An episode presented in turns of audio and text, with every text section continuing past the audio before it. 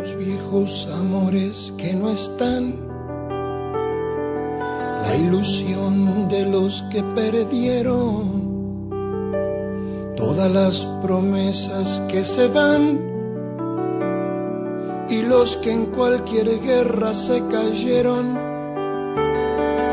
Todo está guardado en la memoria. Olá galera, podcast 45 minutos, começando sua edição número 447. Vocês estão ouvindo La Memória de Leon Gieco, um cantor argentino, um artista argentino.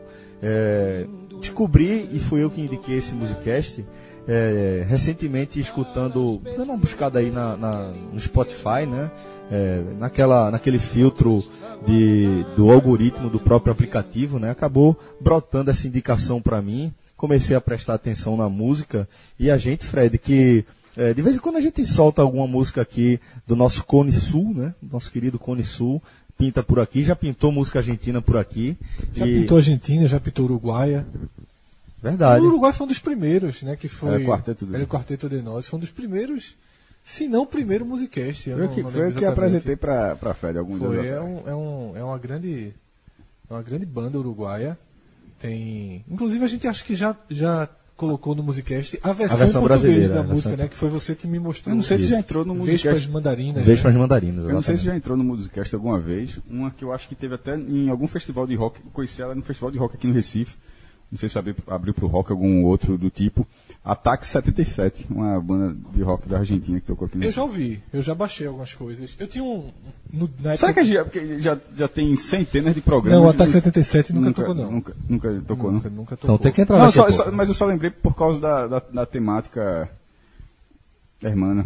É, e assim, é, eu tinha, na, acho que era no Deezer. Não, não era no Deezer, lógico que não, era no MP3. Alguns passos atrás eu tinha uma, uma, uma seleção de rock, de música argentina que eu adorava, mas aí nunca tive a paciência para ir remontando isso no Spotify, mas eu vou fazer isso.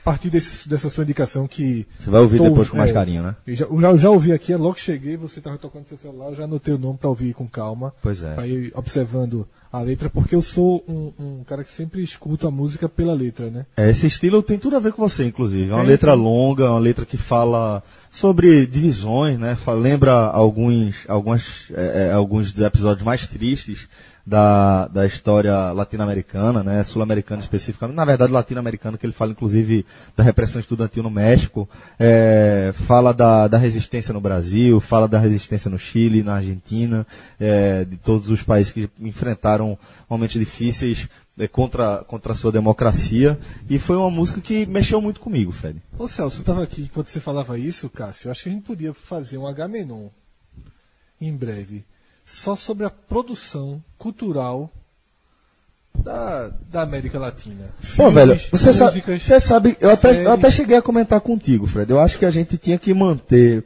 é, um, um, uma sessão basicamente que fixa, onde a gente pudesse explorar um pouco os nossos gostos musicais. Você tem um, tem um gosto musical que eu acho bem interessante, você consegue trazer histórias muito interessantes. Certamente seria uma, uma coisa que, que a galera irmão, iria se, curtir. Se rimar luz com cruz, o homem gosta. Ele, não, não, gosta, não gosta de... mas, Ele gosta do jogo de palavras, é. né? Mas, mas falando sério, acho que poderia. Porque você estava falando, contando esses. contando um pouco do que a música narra, e aí foi passando filmes na minha cabeça. É porque, pô, o cinema argentino é um cinema espetacular. Os últimos, veja, no, os últimos as últimas três premiações de melhor diretor foram para três, de, três diretores mexicanos. É, pois é, não é por acaso, né? Veja, não é o Oscar de melhor filme estrangeiro, é o Oscar de melhor diretor. diretor. Detalhe. Não, é, se os últimos três, eu estou enganado. Eu, eu acho que na verdade fechou a trilogia. Na verdade, quer dizer que nos últimos anos, três diretores diferentes do, é, do México, três nomes diferentes ganharam, ganharam a premiação. Mas, é, e a Argentina, na verdade, ela tem uma, uma tradição fortíssima, já tem dois Oscars de, de melhor filme estrangeiro, uma história oficial, acho que é de 85, 86, se não me engano, e o outro é um filme espetacular que os Estados Unidos tentou fazer uma, um, um remake, mas. É horrível, né? não, né? Você vê seus olhos, né? Não é que seja horrível, é porque simplesmente o filme argentino não precisa de remake. A, a... Arrebatador, né? Um não, filme arrebatador. não, em termos técnicos, assim. Sim, sim. Não, não é precisa, uma grande produção. Não precisa, não precisa nada. De um cinema consagrado, né? De escola cinema consagrada, e outra, né? E outra, o final arrebatador. Se você souber um segundo daquilo ali, você não precisa ver o remake, porque já acabou a. a toda a graça. Toda a graça do filme. É. Mas e, eu sempre quando lembro desse é filme. É nível sexto sentido. Eu, eu, quando toda, vez que, é, toda vez que eu lembro desse filme, e. Sexto sentido, eu acho que é mais. Esse, porque esse, é esse, total, não, velho. não, sexto sentido ele estraga desde a abertura do filme. é, é, é, diferente. Esse aí, é. pra não entrar tanto assim, é, sexto, sentido, sexto sentido você tem que ver realmente de novo. Ah, o que toda vez que lembro desse cinema argentino, desse filme, me lembra que eu fiquei besta assistindo e queria assim um. Primeiro com aquela cena da, da da chegada no estádio do Huracan, no jogo Huracan e Racing. Aquela cena é fantástica. É um take, não é um take só, que foram o diretor. Mas é como se fosse um take só. É né? gravar como se fosse um take só. Você pensa que aquilo, mas é, é tão, tão bem feito que em nenhum momento você pensa, pô, que momento o cara cortou. Tipo cara, Birdman, né? É, é, tipo Birdman, exatamente. E aquilo me fez ir com uma viagem para Argentina naquele estádio só por causa dessa cena. Então, é, assim, é, é, na, na geral, entrei até no portão, o estádio do Huracan é o, é, é o palácio, fica bem no subúrbio, depois que acaba o metrô, depois que acaba o metrô, quando o metrô já está na superfície, eu digo, tô longe. Aí, aí eu fui procurando lá, no que eu cheguei, eu disse, ó, na hora que eu falei português, é por causa do filme, né? Lo Secreto. É, é Horrors. É, é, é por causa do filme. É impressionante como vocês brasileiros gostaram desse filme. Eu disse, porra, porque o filme é bom mesmo, pô. Espetacular. Muito então, assim, tô, eu tô falando desse tudo. Gostei, porque... gostei da ideia. Não, já, já tô entrando, já tô quase que abrindo ela extraoficialmente aqui, que a indicação é por causa disso. E, eu, e quando eu entrei lá, no portãozinho exato onde o cara aparece na cena, só tava vazio, e eu ficava olhando assim, caralho, mesmo, quer dizer que a bola veio daqui, o ladrão tava ali, o assassino tava ali, o outro personagem tava aqui. Eu, eu fiquei assim, meu irmão, você fica besta, pô. Tem que convidar, inclusive, já vou fazer aqui o convite no ar, já ao vivaço, na cara dura, para o nosso querido Matias Pinto, que é o host do Xadrez Verbal e também do Fronteiras Invisíveis do Futebol. É um craque na história, na, na história do Cone Sul e é um apaixonado, meu amigo, por futebol no nível de loucura acima do nosso, talvez. Então, já fica o convite aí para Matias participar é, dar uma, participação, uma participada aqui quando a gente for debater sobre o nosso Cone Sul. Certamente vai acrescentar bastante. É, agora, inclusive, Fred, estava lembrando que essa música, essa lá Memória de Leon Gecko, é, chegou para mim via Spotify, né, através do algoritmo do aplicativo, assim como outras. E vale lembrar que é interessante esse aplicativo do Spotify, né? É, com uma semana de podcast 45 minutos é, inserido aí finalmente nesse, nesse contexto de Spotify, a gente já pintou no top 10 da categoria, já brigando por, por vaga na Sul-Americana, né? Veja só, se, se, terminasse hoje, a gente podia fazer o um podcast Cone Sul. Olha aí. Estava, estávamos na Sul-Americana para uma semana de campanha. Porra! Foi já um resultado interessante. Porque eu confesso, Celso, que logo que a gente entrou no Spotify, que disseram, ó, oh, o podcast entrou no Spotify. Aí eu fui, fui logo na, né? Esportes e lazer, né? Que é a Isso. categoria em que a gente está inserido. E aparece, apareceram 12, obviamente sem a gente, a gente tinha entrado há alguns minutos. Isso. Mas eu confesso que incomodou a imagem. Incomoda, né, velho? Incomoda, porque a gente se acostumou já há dois anos, pelo menos, estar sempre entre os cinco do, do iTunes. Né? Isso. Né? Também nos, nos principais. Do Addict, de é, tudo. Que hoje é o principal player do, do Brasil.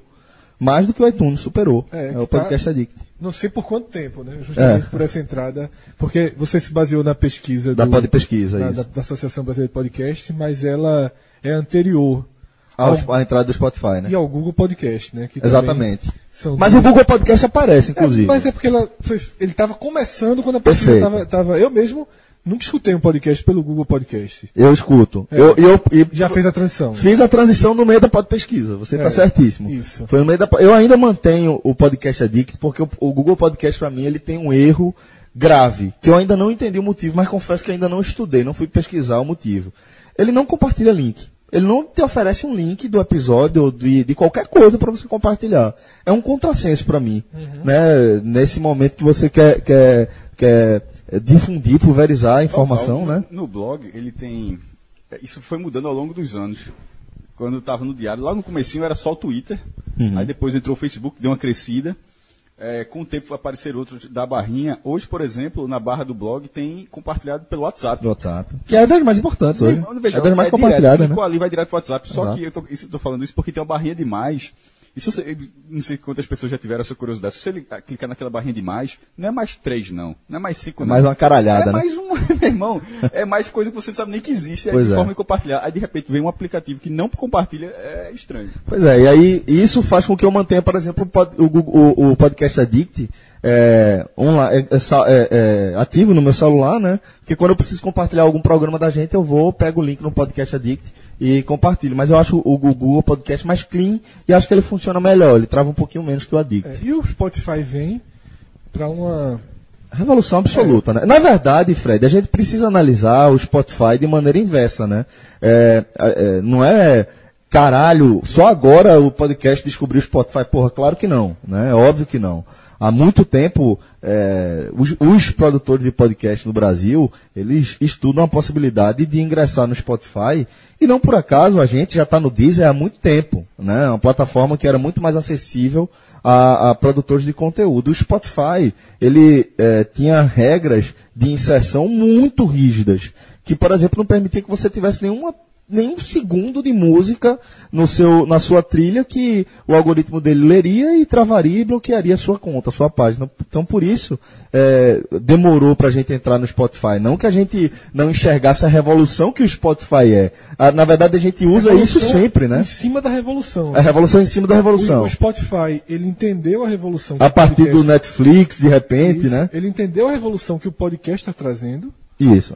Né? que não é só a revolução da música, porque o Spotify entendeu a revolução da música e ele é a imagem da revolução da música. É isso. Quando a perfeito. gente fala revolução de música, a gente fala Spotify. Exatamente. Ainda, e até para Eu acho genial. Sabe por quê? Porque ele conseguiu é, conscientizar a pessoa de que ela, Não precisa ser piratear que tudo, né? ela pode pagar. Ela pode pagar. Isso. Ela Por um valor justo. ela, ela recolocou a indústria da música para ganhar alguma coisa Isso. no jogo. Menos, talvez, do que na época Dos é, discos. mas, mas, ao mesmo tempo, eu acho que ela entrega tanto.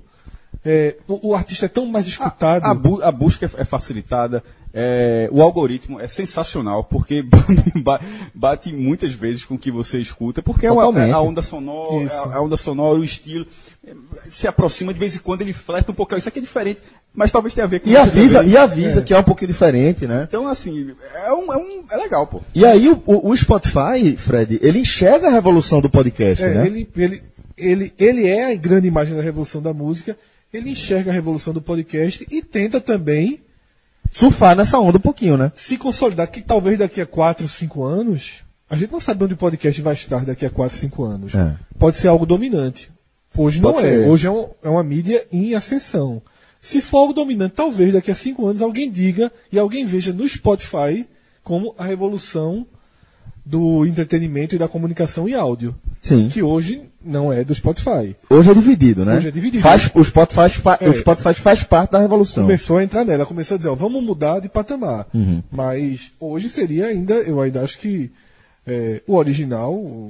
E, e eu confesso que é muito mais fácil. Eu já estava no barbeiro, por exemplo, estava na, na confraria da barba, tava, cortei é, é, o combo clássico, por conta de dificuldade de agenda, é, cortei o cabelo com o Dene e fiz a barba com o Manuel.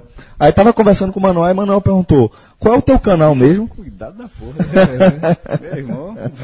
Aí, qual é o canal, qual é o teu canal mesmo no YouTube? Aí eu fiz, ó, o canal é o podcast 45 minutos, mas o nosso carro-chefe é o podcast. Ele fez, como escuta?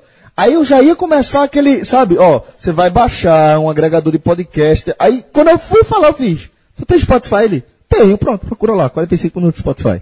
Acabou. E aí eu precisei fazer uma coisa hoje, com um pesar no Porra, velho, foi foda, Mandei uma Fred. mensagem para João Araújo, eu disse, João, veja só. Infelizmente. João alimenta a nossa playlist de musicasts histórico, não, não sei, acho que não deve estar atualizada, mas pô, tem mais de 200 músicas de... A gente já está no programa 447, né? Isso. Então, pô, tem aí 446 musicasts no ar e João atualizava. Só que Quando a gente entrou no Spotify, ficou uma coisa batendo. Quando você digitava podcast 45 minutos. Ia pra playlist, né? Ia pra playlist. Daniel mesmo, Daniel Leal, do Super Esporte, ele chegou, Fred, pô, não entendi nada do filho de vocês, só música, pô. Disse, não, pô, isso aí é a playlist que já tava. Mas João não deletou, não, viu? Mudou o João nome. tá transformando. Acho que é Musicast o nome agora. Pronto, boa. E aí, boa, ótimo. seguimos em frente, mas sem confundir os recém-chegados ao Spotify. Pois é, e aí a gente saúda também a Associação Brasileira de Podcast, que concluiu uma, uma pesquisa para lá de importante, né? A gente vai se debruçar melhor, Fred, Tem sobre os números. Tem dados, porra, velho, interessantes demais pra gente conhecer melhor vocês. Sabe um dado que, que me chama a atenção e que eu não vou dar nenhuma, nenhuma interpretação sobre ele aqui, mas eu vou pensar, a gente pode também até debater no H-Menon. 65, 66% do público do podcast não ouve rádio. Foda, né? Isso mostra que Houve uma migração. é, houve uma migração, que não existe essa interseção como se imagina, que não são mídias que se enfrentam, por exemplo, que disputam o mesmo mercado. Eu não sei. Foi um número que me surpreendeu. Eu achei que a, que o, que a área de interseção seria maior. Eu não sei se estamos, se estamos aí diante de uma migração Eu enxergo um como migração, Fred. substancial do consumo de entretenimento ou informação por áudio, né? Sim, acho que sim, isso sim. É, entendi o que você quer dizer. Talvez no, no- é, o público de rádio não esteja migrando para podcast, esteja se criando o público consumidor de podcast, né? Os dois caminhos. É. E aí, Eu acho que são os dois caminhos, sim. O que é rádio? Rádio é música, informação e entretenimento. O que é o Spotify? Tudo isso. Essa talvez, seja, talvez seja a grande jogada do Spotify. É. O Spotify, mais do que qualquer coisa, ele começa a ser uma, tudo que a rádio oferece. Tudo. Ouve, é, Em fica breve, muito logo, claro, vai De ter uma forma on demand. É. Meu irmão, fica, é, fica muito claro como basicamente tudo migra para o on demand, né? Só, Tudo. só o que o que não tem como, por exemplo, a filme, o cara já consegue na hora que o filme sai do cinema, ele em pouquíssimo tempo ele já tá, ele não está disponível na grade das operadoras da Telecine, da HBO, mas já está ali, ó, se você pagar oito pouquinho. reais, um pouquinho a mais, você já assiste agora. Velho, no a- aparece na, na, na PlayStation, pô, na PSN. Eu, eu abro o meu, o meu, é, o meu PlayStation e já brota lá filme que, tá- que acabou de sair de cinema. Não, mas eu não queria nem dizer exatamente isso. Eu queria dizer o seguinte: que qual é, continua sendo a diferença? Continua sendo a diferença a experiência no cinema. Sim, Tá? sim. Então, sim. é, é- é isso que eu quero dizer. Não, então. O cinema é uma experiência desde que você compra o ingresso e escolhe o lugar, né? Então, é, mas eu- é isso que eu tô querendo dizer. Tirando isso, tudo tá, tá indo muito pro on demand desse tipo de produto. Tipo, o cara pode dizer assim, não, esse filme pode ver aqui, porque em algum momento não vai chegar uma hora no Telecine. Só quando chegar no Telecine, você tem que se preparar pra super estreia, que é no sábado, dia não sei coisa. Não, pô, eu quero ver agora, pô, meu irmão, tudo agora. Não tem, bicho, eu não tenho tempo pra ficar esperando, não. Sábado de noite eu quero fazer outra coisa. Ah, mas a super estreia é sábado. Não, meu irmão, veja, eu quero ver agora. Como é que faz pra ver agora? Não, oito reais. Pronto, o cara tá pago. Não precisa, não precisa esperar meu sábado da noite. Tá, esse tá econômico. E, mas, mas É o valor do, do estacionamento. mas aí tá, eu, mas aí o cara. Eu vou dar um exemplo. Esse sábado a, ante- anterior, essa gravação, a super estreia foi o episódio 8 de, de Star Wars. Que eu gostei muito, ele até gerou várias, várias, vários debates, mas eu gostei muito. Aquele filme não é pra ver na super estreia, aquele filme é pra ver no cinema, só pra dar um exemplo. Então, assim, a, a experiência é muito diferente. É, fute- futebol, programas ao vivo. A, tele- a televisão está caminhando para ser ao vivo. Por quê? A própria Globo já entendeu isso quando ela disponibiliza uma série que entra na televisão. A série já tem vários capítulos lá no Globo Play há tempos. E isso vai caminhar. Então, é, é, essa, esse agregador que o esporte vai, vem, vem fazendo. Irmão, os caras não são, os caras estão brincando com isso, não, meu irmão. Isso aí, os caras olharam assim e disseram, ó, o caminho é esse, ponto final. Ou você entende, ou você acha que não é, só lamento, ou você entende rápido e segue. Eu acho que tem que entender rápido. Eu acho que tem que entender não rápido. é esse. As pessoas é, consomem o que querem consumir. Na hora que Ah, querem consumir. tudo Na hora que Isso, quiserem. Exatamente. O cara é um jogo, ó, o jogo é 4 da tarde domingo. Aí não tem o que fazer. O jogo não, pronto. Exato. É isso. ao vivo. É isso, é o ao vivo. É o ao vivo.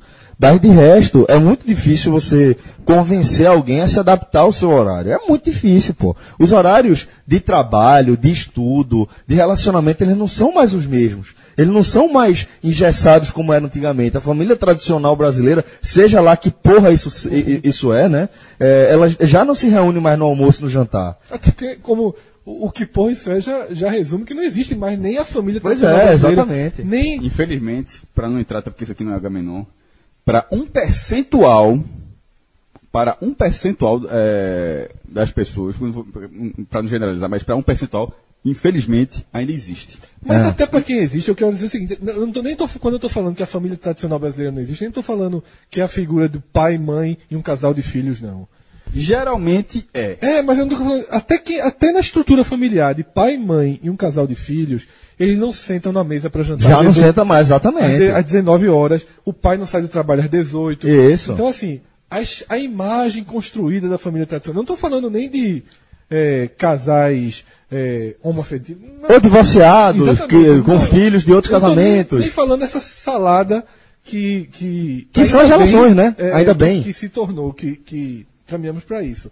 Mas eu estou falando fundamentalmente que a lógica de todos largam às seis, todos jantam às sete, assistem o Jornal Nacional Azul da novela Acabou-se, velho. Esqueça. Esqueça. Isso, pois é. Eu vivi isso. Muita gente ah, viveu a gente isso. viveu isso, mas isso acabou. Não, mas é o que, é. talvez não era algo comum, mas talvez não fosse.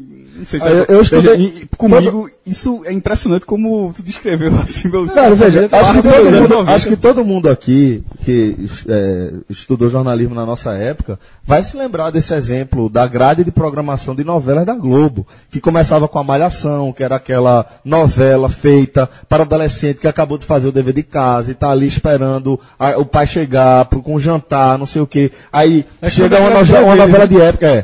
Com a televisão dele. Depois... Aí depois, uma novela de época que lança você pra puta que pariu, que, que tira você do trabalho ou do cenário de estudo e lhe leva para uma outra época ou para uma ilha deserta, uma, uma realidade completamente é, é, é, caricaturizada. Depois vem uma, uma novela que é um pouquinho mais perto, mas com um tom de humor. Depois vem o jornal, aí depois vem a novela séria e depois o jornal mais sério.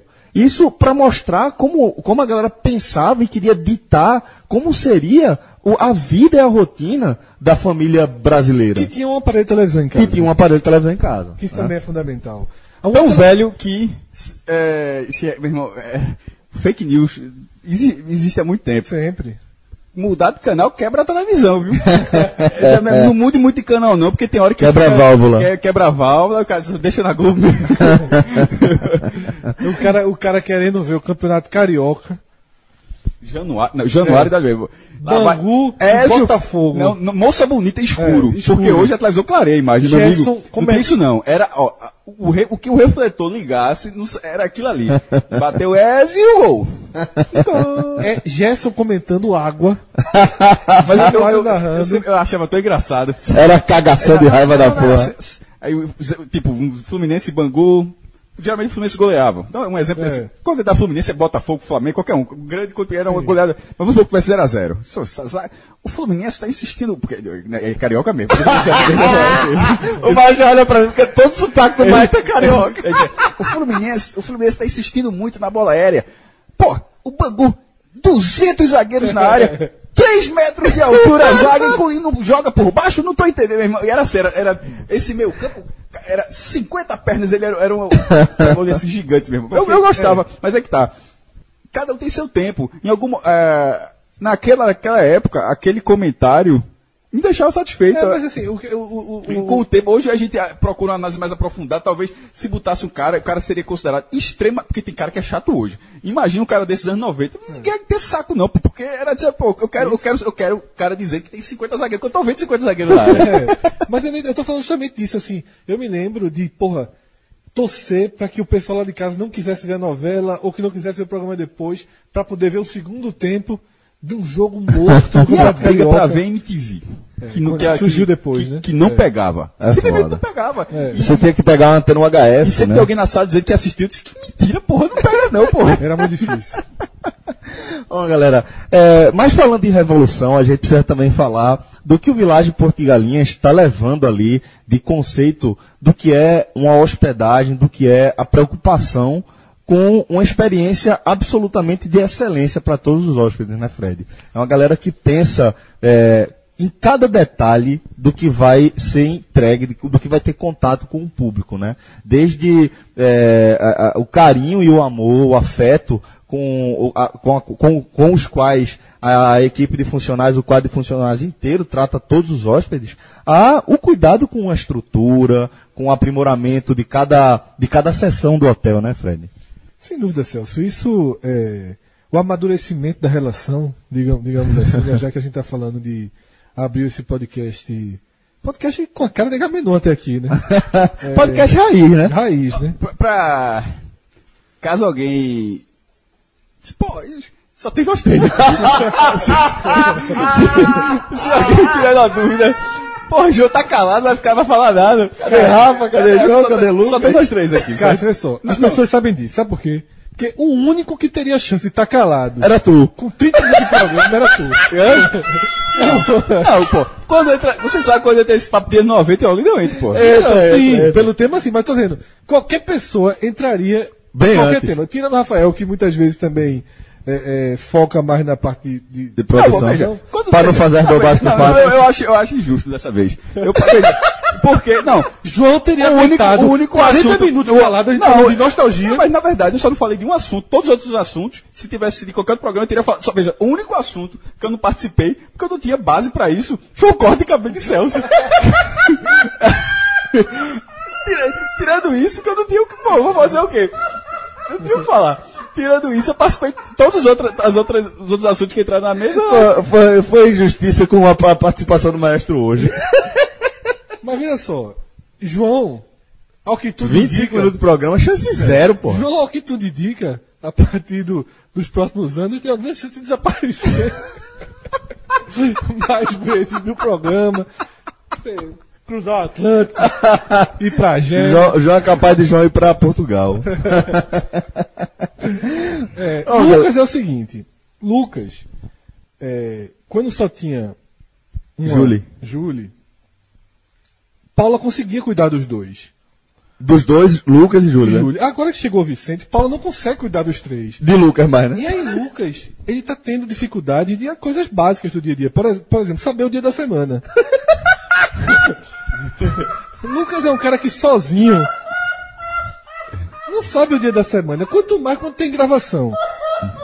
Então, amigo, daqui que Lucas reencontre o norte vai demorar um pouquinho.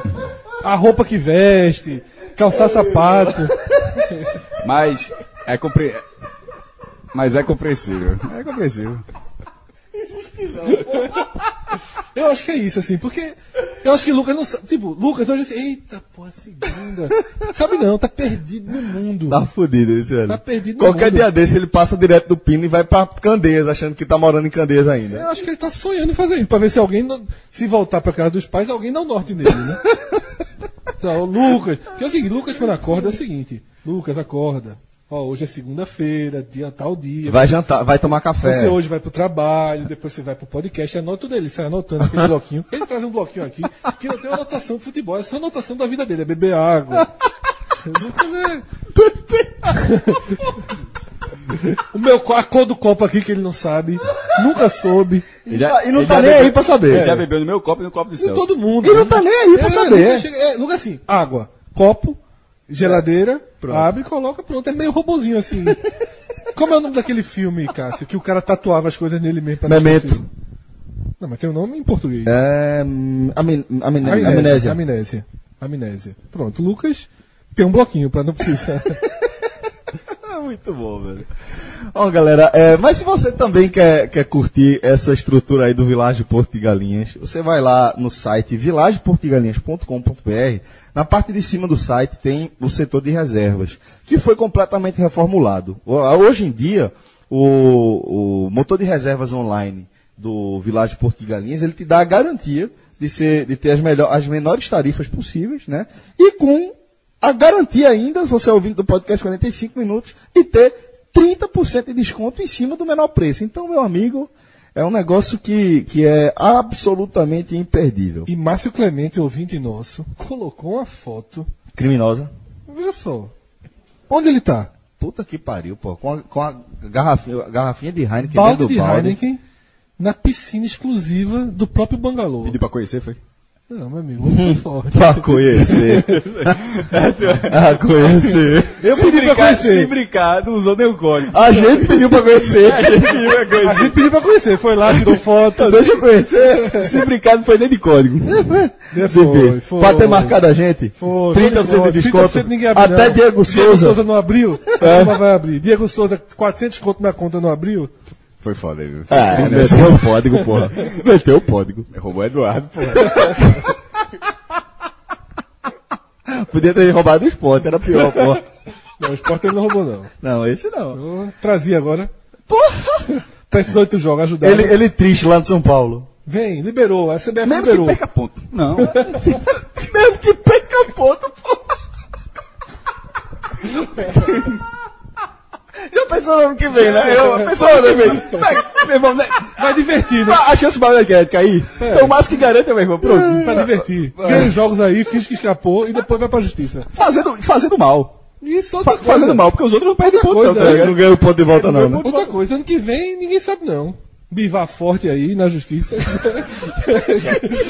Não, não, janela Ganha não. Traba- trabalho, trabalho com. Quero janela não. Não, não. Não, cair, caiu. Na última vez que rolou uma coisa parecida era 40 time, 80 time. Na verdade foram 110. né? Veio a, Co- a Copa João Avelange, né? Meu irmão, todo mundo. Todo mundo entrou, pô, no campeonato. Deus. Foi foda, velho. Bom, é, mas começando a falar de futebol de forma mais séria aqui no 447, nesse programa aqui, é, a gente precisa lembrar que essa semana a gente vai ser uma semana histórica, né?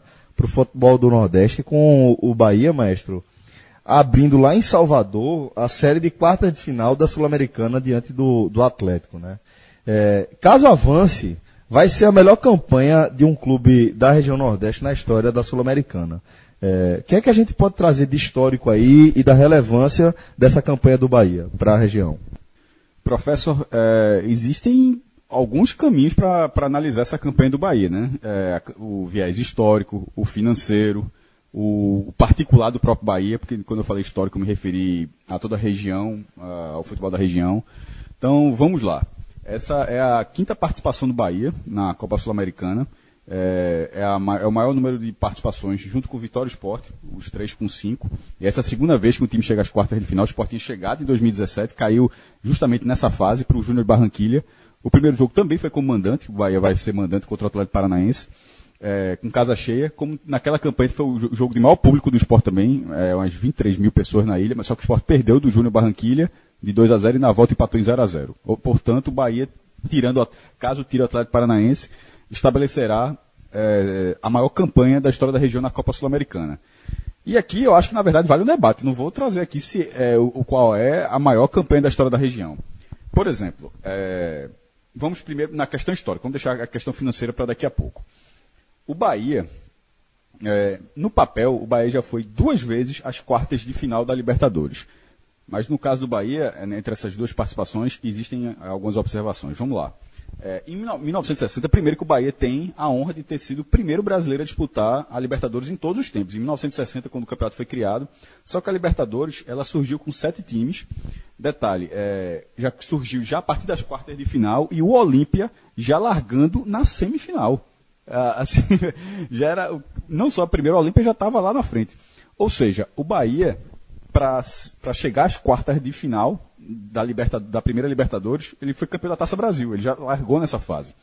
E acabou eliminado pelo São Lourenço da Argentina, inclusive também no sorteio foi miserável, né? Botaram logo um Brasil e Argentina na primeira fase. 3 a 0 em Buenos Aires, no, em, em Almagro, ah, bairro do, do, do- do São Lourenço, 10 mil pessoas, na volta deu 18 mil na Fonte Nova. O Bahia até venceu o jogo 3 a 2 mas é, não, não conseguiu reverter. Os gols do São Lourenço foram de São Felipe, que também fez muito sucesso no Boca. Por- mas qual foi a observação? Porque já estreou nessa fase. É, não tem o mérito da campanha. tem né? de ter sido campeão da Taça Brasil, mas não. Mas, isso já automaticamente eu deixava nas quartas. Mas 89, não.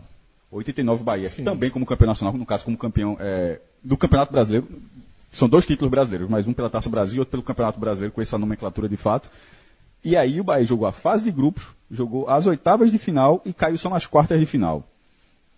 Para o Inter, é, inclusive, porque na- na- durante um bom tempo, quando chegavam os brasileiros, eles não podiam chegar à semifinal. Hoje pode até fazer a final, no caso, né? Se tá Brasil e Argentina do lado, Brasil Argentina do pode ser uma final tanto brasileiro como Argentina, ou uma final Brasil e Argentina, em 2018. E nessa ocasião, a- aquela campanha do Bahia foi gigante.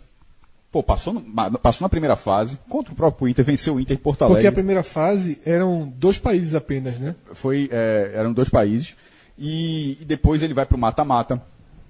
É, Acontece o quê? Nessa aí, é uma, é uma quarta de final. no- a primeira fase do, do, do Bahia foi contra a Venezuela. O Bahia ficou em primeiro lugar no grupo 2, com quatro, invicto, quatro vitórias, dois empates, nenhuma derrota, 11 gols a favor eh, e apenas cinco sofridos. O Internacional passou em terceiro lugar. É porque naquela era tinha isso, alguns é, pior terceiro, muito melhor Exatamente. Terceiro, né? Bahia em primeiro, Deportivo Tátira em segundo, Internacional em terceiro, Marítimo em quarto. Nas oitavas de final, o Bahia tirou o Universitário do Peru, 1 a 1 e 2 a 1 Só que aí na, na, nas quartas, acabou no confronto duro contra o próprio Internacional. Foi eliminado. Um, um, vitória do Internacional de 1, de 1 a 0 e depois um 0 a 0 Curiosamente, na final do Brasil, eles tinham se enfrentado na, na, final do Brasileiro de 88, o Bahia tinha vencido o jogo. O placar foi invertido. E, né? Não, quase, né? Porque a lógica foi, invertida. É, lógico, porque é. foi 2 a 1 um, o, o, placar. E o Inter depois foi, chegou na semifinal contra o Olímpia, caiu na semifinal essa campanha do Bahia, você pode dizer, pô, a primeira fase não foi tão difícil, mas passou em, como líder invicto. Não Quarta dá pra... final do Libertadores clássica, né? Não, e, e, e, o time, e o time é, é, quinto lugar na classificação geral. Quarta de final clássica. Essa, para mim, é a maior campanha da história do Bahia. É, eu não sei dizer se isso aqui é menor do que uma semifinal da Sul-Americana. Se o Bahia chegar à final da Sul-Americana, aí final é final. Você, você, vê o troféu na beira do campo. É, é outra coisa. O troféu está na beira do campo. Você, o torcedor vai para o estádio em algum momento vai olhar o troféu ali. Então é, uma, é bem subjetivo o que é, é, quartas de final da Libertadores. Vamos, ele tem duas, o Bahia tem duas, mas eu vou colocar essa de 89 para comparar. De 89, é. A de 89, se ela seria menor do que uma semifinal da Sul-Americana. Aí vamos por outro lado. O comparativo. Eu estou sem conseguir responder. Não, então, também, dúvida. Não, eu estou levantando os pontos, mas eu também não tenho a resposta. Sobretudo pela campanha da Sul-Americana.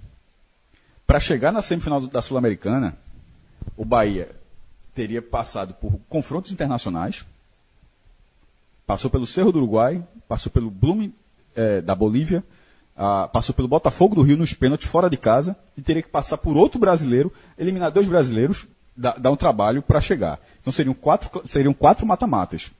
Nesse ele tirou a Universidade do Peru, que é um time muito tradicional, inclusive. Nessa época mais, inclusive. Não, é, e hoje ainda, em relação a, a esses que o Bahia sim, enfrentou. Sim. Tipo, o, o, o, Universitário, naquela época muito mais, era um clube é, maior. Nas duas campanhas do Bahia, os adversários estrangeiros que o Bahia enfrentou são de um.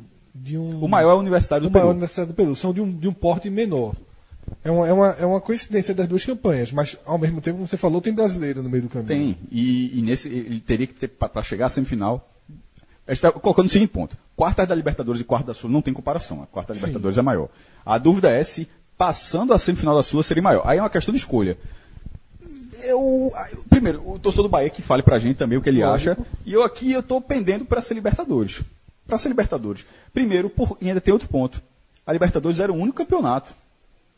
Ali o Bahia estava a quatro, é, no último jogo, estava a quatro jogos de, de ser campeão. Ser o maior time da América, né? Então, como na condição de campeão brasileiro, chegar era, era, era algo muito, muito grande. É, se o Bahia ele for semifinalista da Libertadores, da, da Sul-Americana esse ano e cair, seja para o Nacional, seja para o Fluminense, não vai ficar uma, uma a iminência de pôr o Bahia o melhor time da ficou perto de se tornar o melhor da América, né?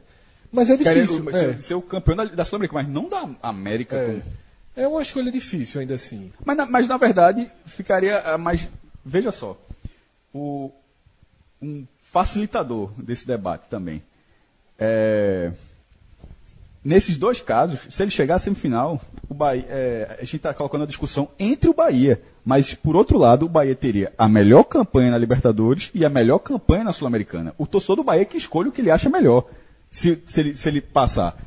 Assim, ele, ele, pode escolher o que ele quiser. Porque a gente não está dizendo que o melhor de um time melhor do outro. Na verdade, seriam do, as duas melhores campanhas seriam do mesmo time e, e, e, na verdade, ele teria essa benesse. E um outro, um outro debate, que aí já trazendo o CSA, só, só um detalhe, o Bahia participou de três Libertadores. Ele também participou em 64 na condição de vice da Taça Brasil, porque o Santos tinha sido campeão da Taça da Libertadores de 63, abriu uma vaga, e o Bahia foi o primeiro time a jogar para Libertadores. Perdeu do, do Deportivo Itália da Venezuela, com a seguinte particularidade. Jogo de ida e volta, né? Os dois jogos foram na Venezuela. Já pensasse? Os, os, dois jogos foram lá, 0 a 0 no primeiro e 2 a 1 para o Deportivo Itália no segundo. Então, de Libertadores, são três do Bahia, duas do Esporte, uma do Náutico. O Esporte caiu na fase de grupos de 88 e chegou às oitavas de 2009. E o Náutico caiu na fase de grupos de 68 com a particularidade de ter escalado um jogador irregular mesmo tendo sido avisado que não podia. Não, na verdade, naquele escala do jogador regular. Ele fez uma substituição irregular. Porque, tinha, se eu não me engano, eram duas substituições, o Náutico fez uma terceira. Tem alguma regra assim que valia no Brasil, mas não no, no, na, na, na, no campeonato no cenário internacional. Certo.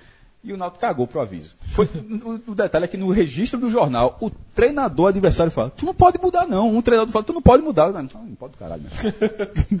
Mudou, ganhou o jogo e perdeu os pontos. Inacreditável, né? A, a, é inacreditável a tal ponto de que nada provado, mas existiu o debate de que teria sido quase proposital para o Náutico não seguir na competição por questão de custo. Era muito alto. Por exemplo, imagine em 68 o Náutico jogou, pagou viagem para jogar. Na, nunca se falou tanto da Venezuela aqui, tirando a eleição. Porque também foi na Meu irmão, terceira vez que a Venezuela vai aparecer aqui. O grupo foi. O, o grupo teve que jogar na Venezuela em 68, meu irmão. Não é fácil, não. Veja, não é fácil hoje. Não, hoje, hoje é bronca. Não, não, tem gente que ainda vai turismo, na, turismo de, de Rambo. Mas assim, mas assim, mas em 2018, 50 anos depois, é chato. Em 68, viagemzinha de avião era muito caro. Então, é. assim, isso, mas isso é só teoria, certo? Isso não tem nada. Há, há também quem diga que essa teoria só existe para tentar encobrir o tamanho da merda que foi feita, né? Porque é uma cagada monumental. Mas enfim. Inclusive, é, não, não, teve né, matérias esse ano, poderia ter tido, né? Dos 50 anos da Libertadores do Náutico. Passou bem discreto, né? Ninguém fez um, um resgate. É porque teve o Hexa, né? Porque na verdade é, tem isso. O é. 68 foi um ano muito, muito foda pro Náutico, porque ele, ele foi campeão. E a Libertadores foi muito melancólica para se lembrar, né? Não, não foi. A, a não, o desfecho. Não, né? o desfecho foi, é. mas a participação. Os jogos, os jogos foram na Ilha do Retiro. Foi, era todo cercado de interesse, assim. Era, era, e era, não era. É, é, um, é uma lenda muito grande falar que Libertadores só começou a dar valor de verdade quando São Paulo ganhou nos anos 90. Eu acho que ali, na verdade, os brasileiros passaram a ganhar mais. Mas era o, torneio, era o principal torneio. Toda vez que um, um brasileiro fazia um estrago, era campeão sul-americano, total, a disputar o título mundial, era sempre algo muito valorizado. Inclusive, foi é, é, essa participação do Náutico, que era a primeira vez que o Pernambuco disputava. Mas tem isso, os 50 anos do Náutico, os 50 anos do Hexa, e, e da participação da Libertadores, porque... Acho que vamos fazer um postzinho depois não, desse programa. Não, tá aparecendo. Não, vou não. Porque... Se olhar a data de outubro, novembro... Não, é foda. Se... ele vai olhar, ele vai olhar. Não, eu olho daqui a pouco, enquanto vocês vão, quando eu passar a vez. É... E o, o segundo debate é o seguinte. Tipo, a gente estava no debate dentro do Bahia, Sim. fez o resgate da Libertadores, são seis participações, três do Bahia, dois do Esporte e um do Náutico. Na Sul-Americana tem, tem várias outras, porque tem cinco do Bahia, cinco do Vitória, cinco do Esporte, tem uma do Santa, que chegou às oitavas, tirando o esporte, uma do Náutico, em 2013, caindo para o esporte. O esporte enfrentou quatro times do Nordeste. Isso parece é. Aquela máquina de loteria que dá o 777. São cinco sul-americanos e quatro adversários do Nordeste. É, já pensasse. É, e, e, o Ceará, que também participou uma vez. Foi eliminado pelo São Paulo, se eu não me engano. Ah, dessas, dessas aí, aí vai para a Comembol, que é o terceiro torneio que já teve o Nordestino jogando que ele entra num momento, ele foi disputado nos anos 90, de 92 a 99, e a partir de 97, ele, o campeão da Copa do Nordeste tinha vaga. Assim como recentemente o campeão da Copa do Nordeste tinha vaga na Sul-Americana, o da Copa do Nordeste tinha na, na, na vaga, na, Copa, na Copa Comembol. Aí o Vitória jogou duas vezes, 97 e, e no, 94, porque ele foi vice-campeão brasileiro em 93, aí jogou em 94 e em 97 por ter sido campeão da Copa do Nordeste. Detalhe, era no mesmo ano. No caso da Copa do Nordeste não era no ano seguinte, não. Mas o que é curioso é o seguinte. É, em 98 a América do Natal jogou. Em 99, quem era para jogar? Quem foi o campeão do Nordeste em 99, tu lembra? Foi o Vitória, foi, Vitória, o, foi o Bahia. É. O Vitória não quis durante o Brasileiro. Detalhe, o Vitória fez um, um, uma campanha. Tem até sua justificativa. O Vitória ficou em terceiro lugar no Brasileiro. Chegou uhum. na semifinal onde era só ganhar do Atlético Mineiro para ir para a final, que era é. playoff, ele levou um 3 a 0 em casa. É, ele tinha perdeu o primeiro jogo em Belo Horizonte, ganhou o segundo jogo com gosto 44 segundo tempo, se eu não me engano. Aí teve o terceiro jogo, uma vitória simples, classificava para a final contra o Corinthians, mas acabou sendo goleado. E o time do Atlético era muito bom. Eu lembro até que na seleção da bola de prata, teve mais bola de prata do que o campeão Corinthians. Guilherme, 28 gols, enfim. É. O Vitória não quis jogar, tinha sua justificativa, estava focando o brasileiro, certo? 99. Quem foi o vice da Copa do Nordeste? Bahia. Não vou jogar não, pai. Eu tô aqui na segunda divisão, aperreio do cacete, jogando quadrangular com Santa Cruz, com Goiás, com Vila Nova. Passou a vez. Só, Mas é Comembol, pô, Copa do meu irmão, eu quero subir. Detalhe, não subiu, inclusive. Não subiu. Perdeu um jogo com 70 mil pessoas no, no Arruda. Isso, de Valdomiro. Com um goleiro falhou, Falhou. no lance. E depois Santa e Goiás deram um. Não, tá, já tem jogado um jogo demais, cansado. aí, tá- aí, quem é o terceiro lugar? Esporte. que adora uma um negócio dele. Caiu no colo. Ó, Luciano Bivar tem seus, as suas benfeitorias ao esporte. Mas também já tem, tem vacilos históricos. Como, como olhar. Tem um lei- histórico, tem um histórico da- das divisões de base, Não, né? como olhar a lei Lei Pelé isso aqui vai pra frente, não, não quero mais base, não, fecha essa porra. Fecha, fecha. Por- porque a interpreta, o primeiro interpretado foi o São Paulo, que era só fazer o contrato mais longo. Se você tinha um contrato mais longo, você meio que tinha um passe. Isso funcionou tão bem que os empresários tiveram que driblar para comprar o passe do cara lá no começo para ser como é hoje. Isso. Quando o cara vai ser revelado, o clube só tem 60%, porque 20 já é do empresário, 10 é do pai, 10 é do primo. Mas o São Paulo foi primeiro. "Ô, jovem, se eu botar 5 anos aqui, é meu. É. Eu vendo quando eu quiser. O esporte. Poxa, não tem passe não? Não quer não. Aí, isso depois de uma década... maior década- Revelando gente pra caralho. Não, para a seleção brasileira. É, fazendo do esporte parte do que o esporte é hoje, né? Aí, em 99, estava lá o esporte jogando brasileiro, apanhando de todo mundo. Ah, Sem poder cair. não, esse é o grande erro. Porque. Era a média que caiu esse ano. na verdade, é, é, o único- é a única lanterna do esporte, já teve algumas lanternas, É. mas é a única lanterna, entre aspas, justificável. O esporte tentou lutar para ficar no G8. Em algum momento não deu. Qual era o segundo objetivo? Pegar a pontuação necessária, porque criaram naquilo ali uma coisa que existe até hoje na Argentina Média, né? média de pontos. Ou seja, só, só funcionou aquele ano porque deu merda, inclusive. Né? Foi. É, em 99, o rebaixamento seria o seguinte: você pega as campanhas na primeira fase, ou seja, no turno único, de 99 e 98, e divide por dois para fazer um- uma, uma média. Se o time veio da segunda divisão novamente, ele só vai dividir por um, né? claro. Como o esporte, no campeonato de 98, fez uma campanha absurda, de 24 times, na primeira fase o esporte foi o quinto, quinto lugar de 24, então o esporte não precisava de muitos pontos para garantir a permanência. Na hora que o esporte não teve condição de G8, ele jogou o suficiente para conseguir esses pontos. E ao conseguir, largou. Como nunca. Aí Largou e disse, "Ó, essa, essa, meu irmão, não precisa jogar não. É, é o que a gente costuma falar de e-mail. Era melhor ter mandado e-mail, que só fez passar vergonha. Parou final. mesmo. E nesse meio tempo, parou de jogar, foi lanterna, virou lanterna. Foi. É, sem que esse time fosse ruim. Tanto é que, veja, veja só, o time foi quinto lugar na primeira fase, de 98, lanterna em 99, em 2000, na primeira fase, ele é segundo. Isso. Pra, pra ver o quanto ele largou o campeonato de 99. Durante esse, esse período, chegou a só Bivar. Copa, Copa Comebol. Disse, Como é que é? Não, porra. Vai jogar Copa Comebol. Disse, Estreia contra quem esse negócio aí? Disse, Não, pô, estreia contra o Vila Nova. Turma. Vila Nova, digo, acho que, que estava no quadrangular, viu? Se o Bahia abriu no quadrangular, Sim. o Vila Nova. E detalhe, teria sido Vila Nova e Bahia eles se enfrentando no quadrangular e na Comembol. Larga o- nas oitavas. Quero não, tem não quero, quero não. Aí, porra, mesmo tá com problema. Disse, ó, chegou da CBF, só, o, primeiro, o campeão não quer, o vice não quer, o terceiro não quer. Aí a perguntou, irmão, tem- teve quarto lugar, tu começou a ter três, teve quarto. Aí a turma perguntou, disse, pô, meu irmão, o campeão não quer, o vice não quer, o terceiro não quer, como é que faz? Foram bater na porta do CSA. Morto, morto.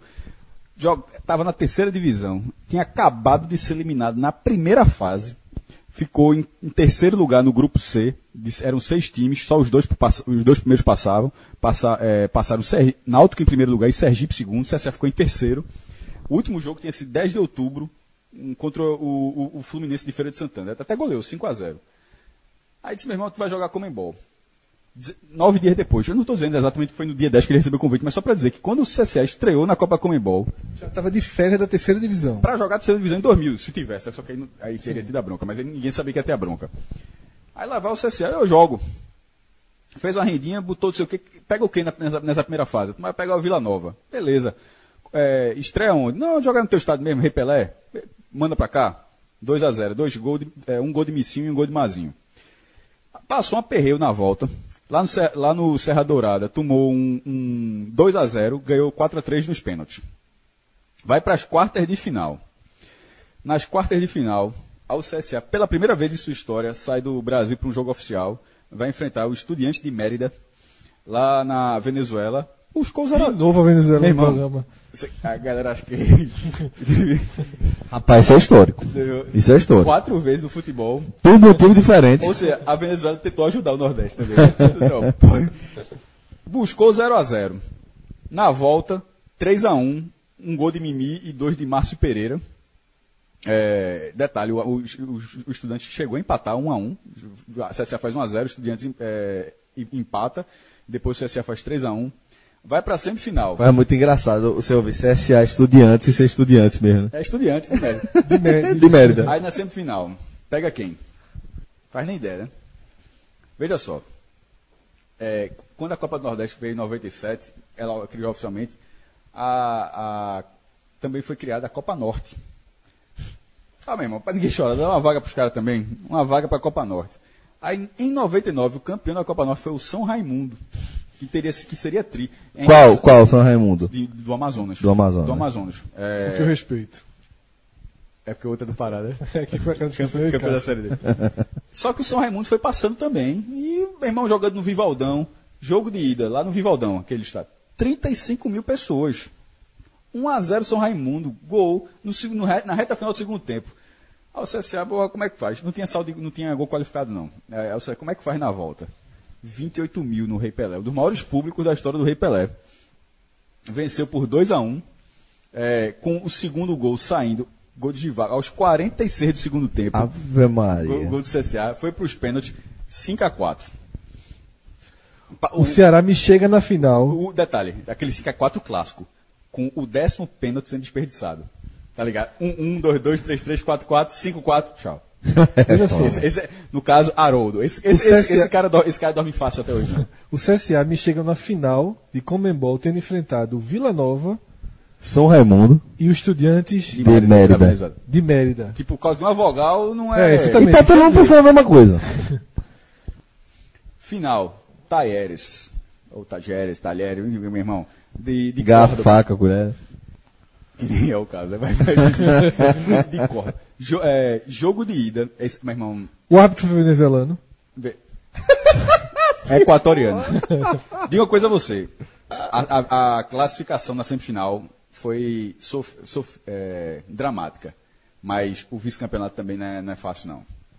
Porque veja só, o CSA estava. Vamos lembrar que Tá morto. Morto. Série C. Série C morto. Frente Náutico hoje, de férias. Meu irmão, chegou o Papai Noel e disse, eu existo. E tá aqui essa vaga pra tu jogar aqui. Copa Disse, como é, vai jogar? Disse, pô, aquela que o Botafogo ganhou em 93, é, aquela que o São Paulo ganhou, é, aquela Atlético Mineiro era o campeão é, em 97. E, é esse mesmo, pô, pode jogar. Disse, porra, que o Santos ganhou. Depois, meu irmão, eu quero. Detalhe, o Santos era o atual, era o atual campeão, né? Aí, beleza. Jogo de ida lá no Repelé, 30 mil pessoas, perto disso, lotado. 4 a 2 para o CSA. Não tem gol qualificado, ou seja, um 2 a 0 lá. Pênalti. Pênalti, certo? Três gols de Missinho. Hat-trick de Missinho. É o, é, o nome da, é, o, é, o, é o nome da campanha. E, e, um dos gols do Tarefa foi de Astudilho, Astudilho, que depois até seria artilheiro da Libertadores, acho pelo São Lourenço, se eu não me engano. Esse jogo, o jogo de ida foi em 1 de dezembro. Volta uma semana depois. Foi meio de semana. 33 mil pessoas lá no, no estádio de Córdoba. Eu conheci esse estádio na Copa América de 2011, eu conheci ele reformado. É grande pra, é grande pra cacete. Ele é aquele ele não é aquele formato de caixa não, que é o ele é, ele é, mais, ele é redondo, ele é mais tipo o Arruda, assim, aquele, só que o anão inferior é enorme, é geral gigantesca. Uhum. E hoje, se não me engano, o estádio se chama Mário Kempis, né? Que é, que é, que é natural de lá. Talheres faz 1 a 0 com o Silva aos 39 do primeiro tempo.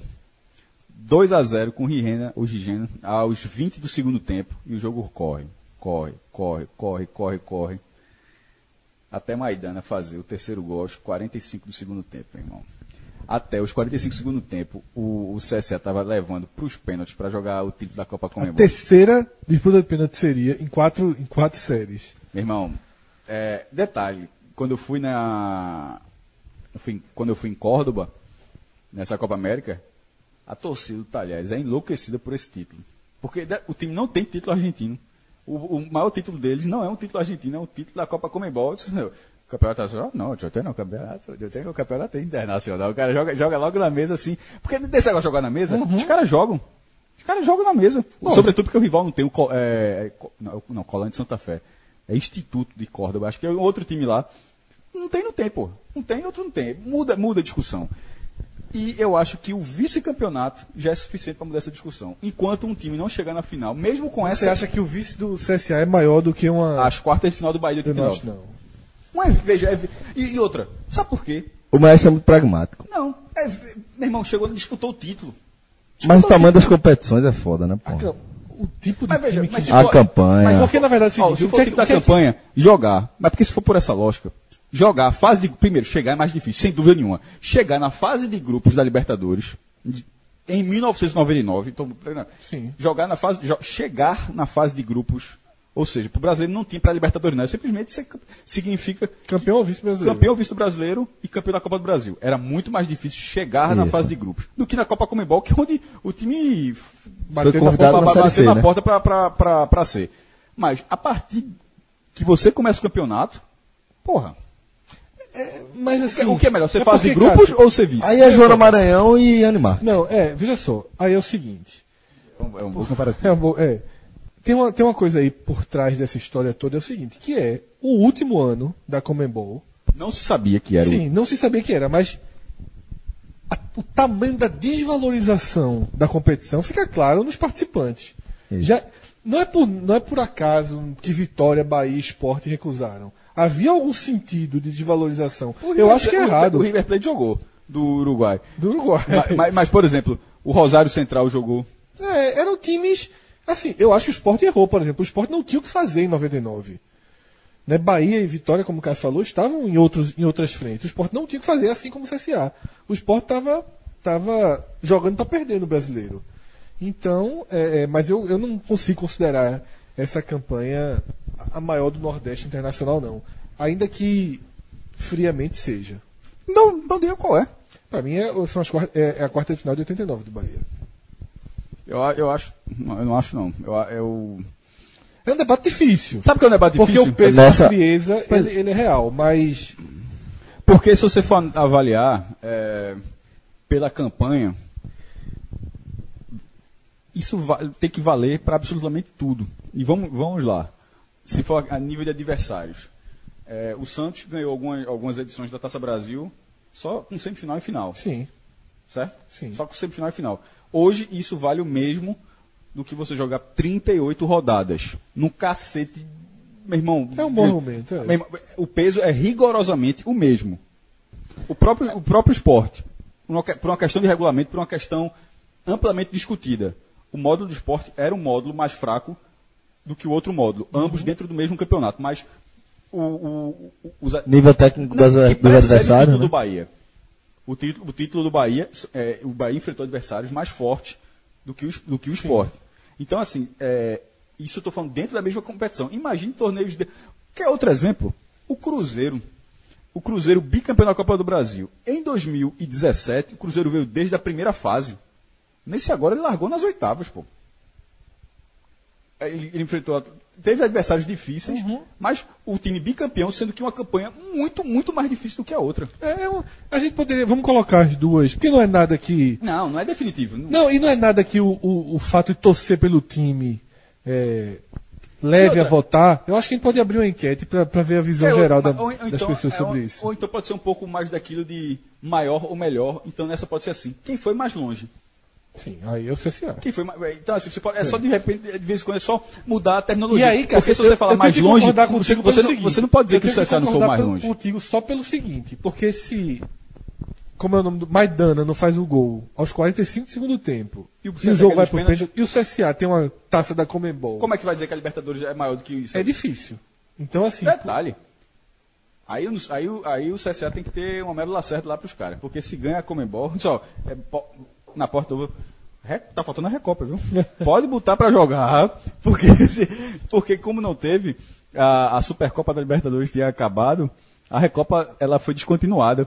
A- a- e- Isso, é. a- então, o último torneio era pra ter sido esse. Não sei porque o Talheres não quis jogar. E acho que o melhor de tudo, que a gente até finaliza essa primeira parte aqui, Celso, é o quanto demorou para que a Sul-Americana finalmente se estabilizasse. É, do pros outros, né? É. A, a gente fala aqui, meu irmão, antes de existir podcast. Isso, quanto demorou, a gente porra, sempre lutou para que fosse assim.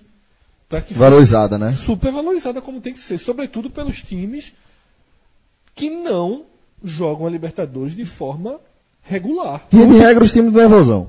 E o, é, sabe qual é o último ponto, que, que além da questão histórica? O Botafogo, por exemplo, já abraça a Sul-Americana. Não é evasão. Não. Completamente. Tu não sabe como era no Rio, não é? Em busca do bi. No, o Botafogo, o Botafogo, ele tá dizendo assim que, que se ele, a, briga, a campanha do Botafogo, se ele fosse campeão da Sul-Americana, ele seria bicampeão, porque ele, ele considera que a Copa Comembol precedeu a Sul-Americana. Hum, mais ou menos. Mas mais é, ou menos, é. E outra, mais ou menos até porque o começo da Copa Comembol, inclusive, era mais forte do que da Sul-Americana. Porque era o vice, o terceiro e o quarto do brasileiro que jogava a Copa é, Comembol. As primeiras Copas. É, as primeiras é. edições. Mas um outro ponto que a gente sempre falou, não é só nessa questão histórica, porque isso é óbvio, o clube existe para isso. É a questão financeira, meu irmão. O Bahia já tem 5 milhões 160 mil reais acumulados por essa campanha. Se a campanha é boa, é ruim, se pegou time fraco ou fraco, não interessa. Por causa disso aí, já tem 5 milhões que não ia vir de outro canto, veio aqui. E esse joguinho com o Atlético Paranaense, fora a renda, porque a renda deve ser boa, a renda deve ser enorme. O jogo do Atlético Paranaense vale 2 milhões de reais para quem passar. Porra, não dá para ignorar isso aí não. Bom, é, para a gente falar sobre é, como está o clima lá em Salvador, com mais precisão, a gente pediu ajuda ao nosso querido Cássio Cardoso, que mandou dois podcasts para. Né? A gente, a gente editou os podcasts que ele mandou por áudio lá no grupo da gente e transformou numa resposta aqui, é, onde ele vai começar falando sobre a mobilização da torcida sobre de fato como está a mobilização da torcida aí em torno desse primeiro confronto, principalmente. Então, vamos ouvir o que a Cardoso tem a falar sobre isso. Grande abraço a todo mundo ligado no podcast 45 Minutos. Dá para dizer que a, a torcida está motivada. O, a, o Bahia divulgou uma parcial de 18 mil ingressos garantidos para o jogo. Isso já, já registra a maior audiência do Bahia na Sul-Americana, na Fonte Nova. E já mostra que a torcida está dando importância. O Bahia chegou a divulgar um card, pra vocês terem ideia, que entre o gol do Edgar Júnior e os 40 do, do segundo tempo, do jogo de sábado entre Bahia e Botafogo, quando o Bahia se pôs à frente no placar, foram vendidos 400 ingressos só nesse momento da partida. Ou seja, o torcedor pegou uma pressão pelo resultado. Aqui está com muita chuva, mas é, eu penso que daqui para quarta-feira, esse clima meio morno, ainda resgatando muito do que foi o fim de semana de futebol, vai dar lugar à expectativa real do Bahia enfrentando o Atlético Paranaense e deve ser o assunto, com certeza, né? Na verdade, tenho certeza será o assunto mais comentado do esporte aqui no nosso estado. E lógico que essa expectativa dentro do clube também está muito alta. Né? O Bahia encara esse jogo como o jogo do ano. É, excelente oportunidade de fazer história em 2018. E de, diante da, do conforto que o Bahia conquistou, coloquem, por favor, meus nobres, esse, essa palavra conforto, entre aspas, mas diante do que estava o Bahia em relação à zona de rebaixamento durante boa parte do campeonato, hoje, justamente, às vésperas de enfrentar o Atlético Paranaense, está a seis pontos do primeiro time dentro da zona e a seis pontos da margem de corte, né, que a gente considera segura para permanência, que é de 43 pontos, faltando oito jogos, dá para dizer que o Bahia sente um conforto na Série A. Talvez o maior conforto desde que a competição começou, né? Pelo menos em relação a esse primeiro objetivo. E aí é, o Bahia teve entre essa sorte, entre aspas, para poder concentrar mais no jogo do Atlético Paranaense. Vejo que é, já uma mobilização maior do clube nos comunicados, sempre lembrando da venda de ingressos. Né, ingressos estão sendo vendidos desde a semana passada. E a expectativa é que tenhamos mais de 25 mil pessoas na Fonte Nova. E aí para o Bahia é, fazer um jogo que tem que ser um jogo de, de garantir, né? Porque vai enfrentar um adversário que dentro de casa tem conseguido resultados expressivos. Então, a expectativa é muito grande de que a torcida do Bahia compareça e que a cidade passe a, a a respirar mais esse confronto a partir da terça-feira. Hoje, com essa chuva, com esse pós-rodada de Brasileirão, eu vejo muito resgate do que aconteceu. Mas eu tenho certeza que a partir de amanhã nós vamos ter um, um, clima muito grande em torno dessa partida, até porque o torcedor já vinha comentando sobre ela. E agora que ela chegou com o Bahia, respirando um pouquinho na Série A, a tendência é que ela ganhe ainda mais importância, meus queridos. Bom, então aí parte do que Cardoso mandou pra gente, mas uma parte bem condensada e onde ele dá uma expectativa, Fred, que eu fiquei surpreso. Achei até baixa a expectativa de torcida, 27 mil. 25 mil ele fala. 25, né? É, eu achei baixa. Eu acho que, primeiro, você colocar 25 mil pessoas num jogo à noite, 9h45 hoje em dia, é, naturalmente é um bom público. Só que o próprio Bahia enfrentou um Botafogo com a mobilização extrema do Botafogo. O Botafogo já vinha mobilizado na Sul-Americana. E eu vejo, justamente pelos argumentos trazidos por Cássio, o argumento de que o Bahia, nesse momento brasileiro, finalmente distanciou da zona de rebaixamento, finalmente apresenta uma solidez maior no seu futebol, conseguiu é, extrair um pouco mais do time nessas últimas partidas, não perde a quatro jogos. Então, nesse momento, é o momento da Sul-Americana. Eu veria, eu, eu imaginaria daqui, Cássio, uma, uma fonte nova para público de 40 mil, para público de final do Copa do Nordeste. Eu acho que, que a onda de 25 mil, porque 40 mil ela tem uma venda antecipada, diferente, mas uma onda de 25 mil, seguindo aquilo que a gente, aquele fenômeno que a gente já falou várias vezes, de gente chama gente, pode ser, eu acho que, eu acho que deve passar de 30, porque é o que eu tinha falado é, um pouco antes, que quando chegou nessa fase foi o maior público do esporte. Foi, se tinha Teve bons públicos do jogo Esporte Danube, depois, mas até 15 mil, 12 mil, na, naquela faixa. Quando chegou nas quartas, dá aquele. liga aquela chave e diz, pô, meu irmão, o negócio está perto. Então, nesse momento, eu acho que já é um público de quem, de quem, de quem acha que dá para buscar o título. Então, é, é, público de reta final. Eu acho que nessa, eu acho que é nessa faixa de 30 mil sem, sem maiores problemas. E aí, é, esse é um ponto que eu também concordo. Tem que, acho que tem que passar de 30. Acho que a torcida do Bahia tem que dar o respaldo ao clube de priorizar a Sul-Americana. Eu acho que essa resposta, ela, essa, essa conduta, ela tem que vir dos dois lados. Eu acho que o clube é, precisa tratar como competição principal, colocando titulares. Isso é parte do, do clube, Fred. Isso. E a torcida precisa responder, porque não adianta o clube fazer isso e aí você, num jogo de quarta de final, que a gente fez um. Cássio trouxe aqui uma abertura gigante aqui da importância histórica do jogo. Porque a gente já fez o mesmo quando o esporte chegou.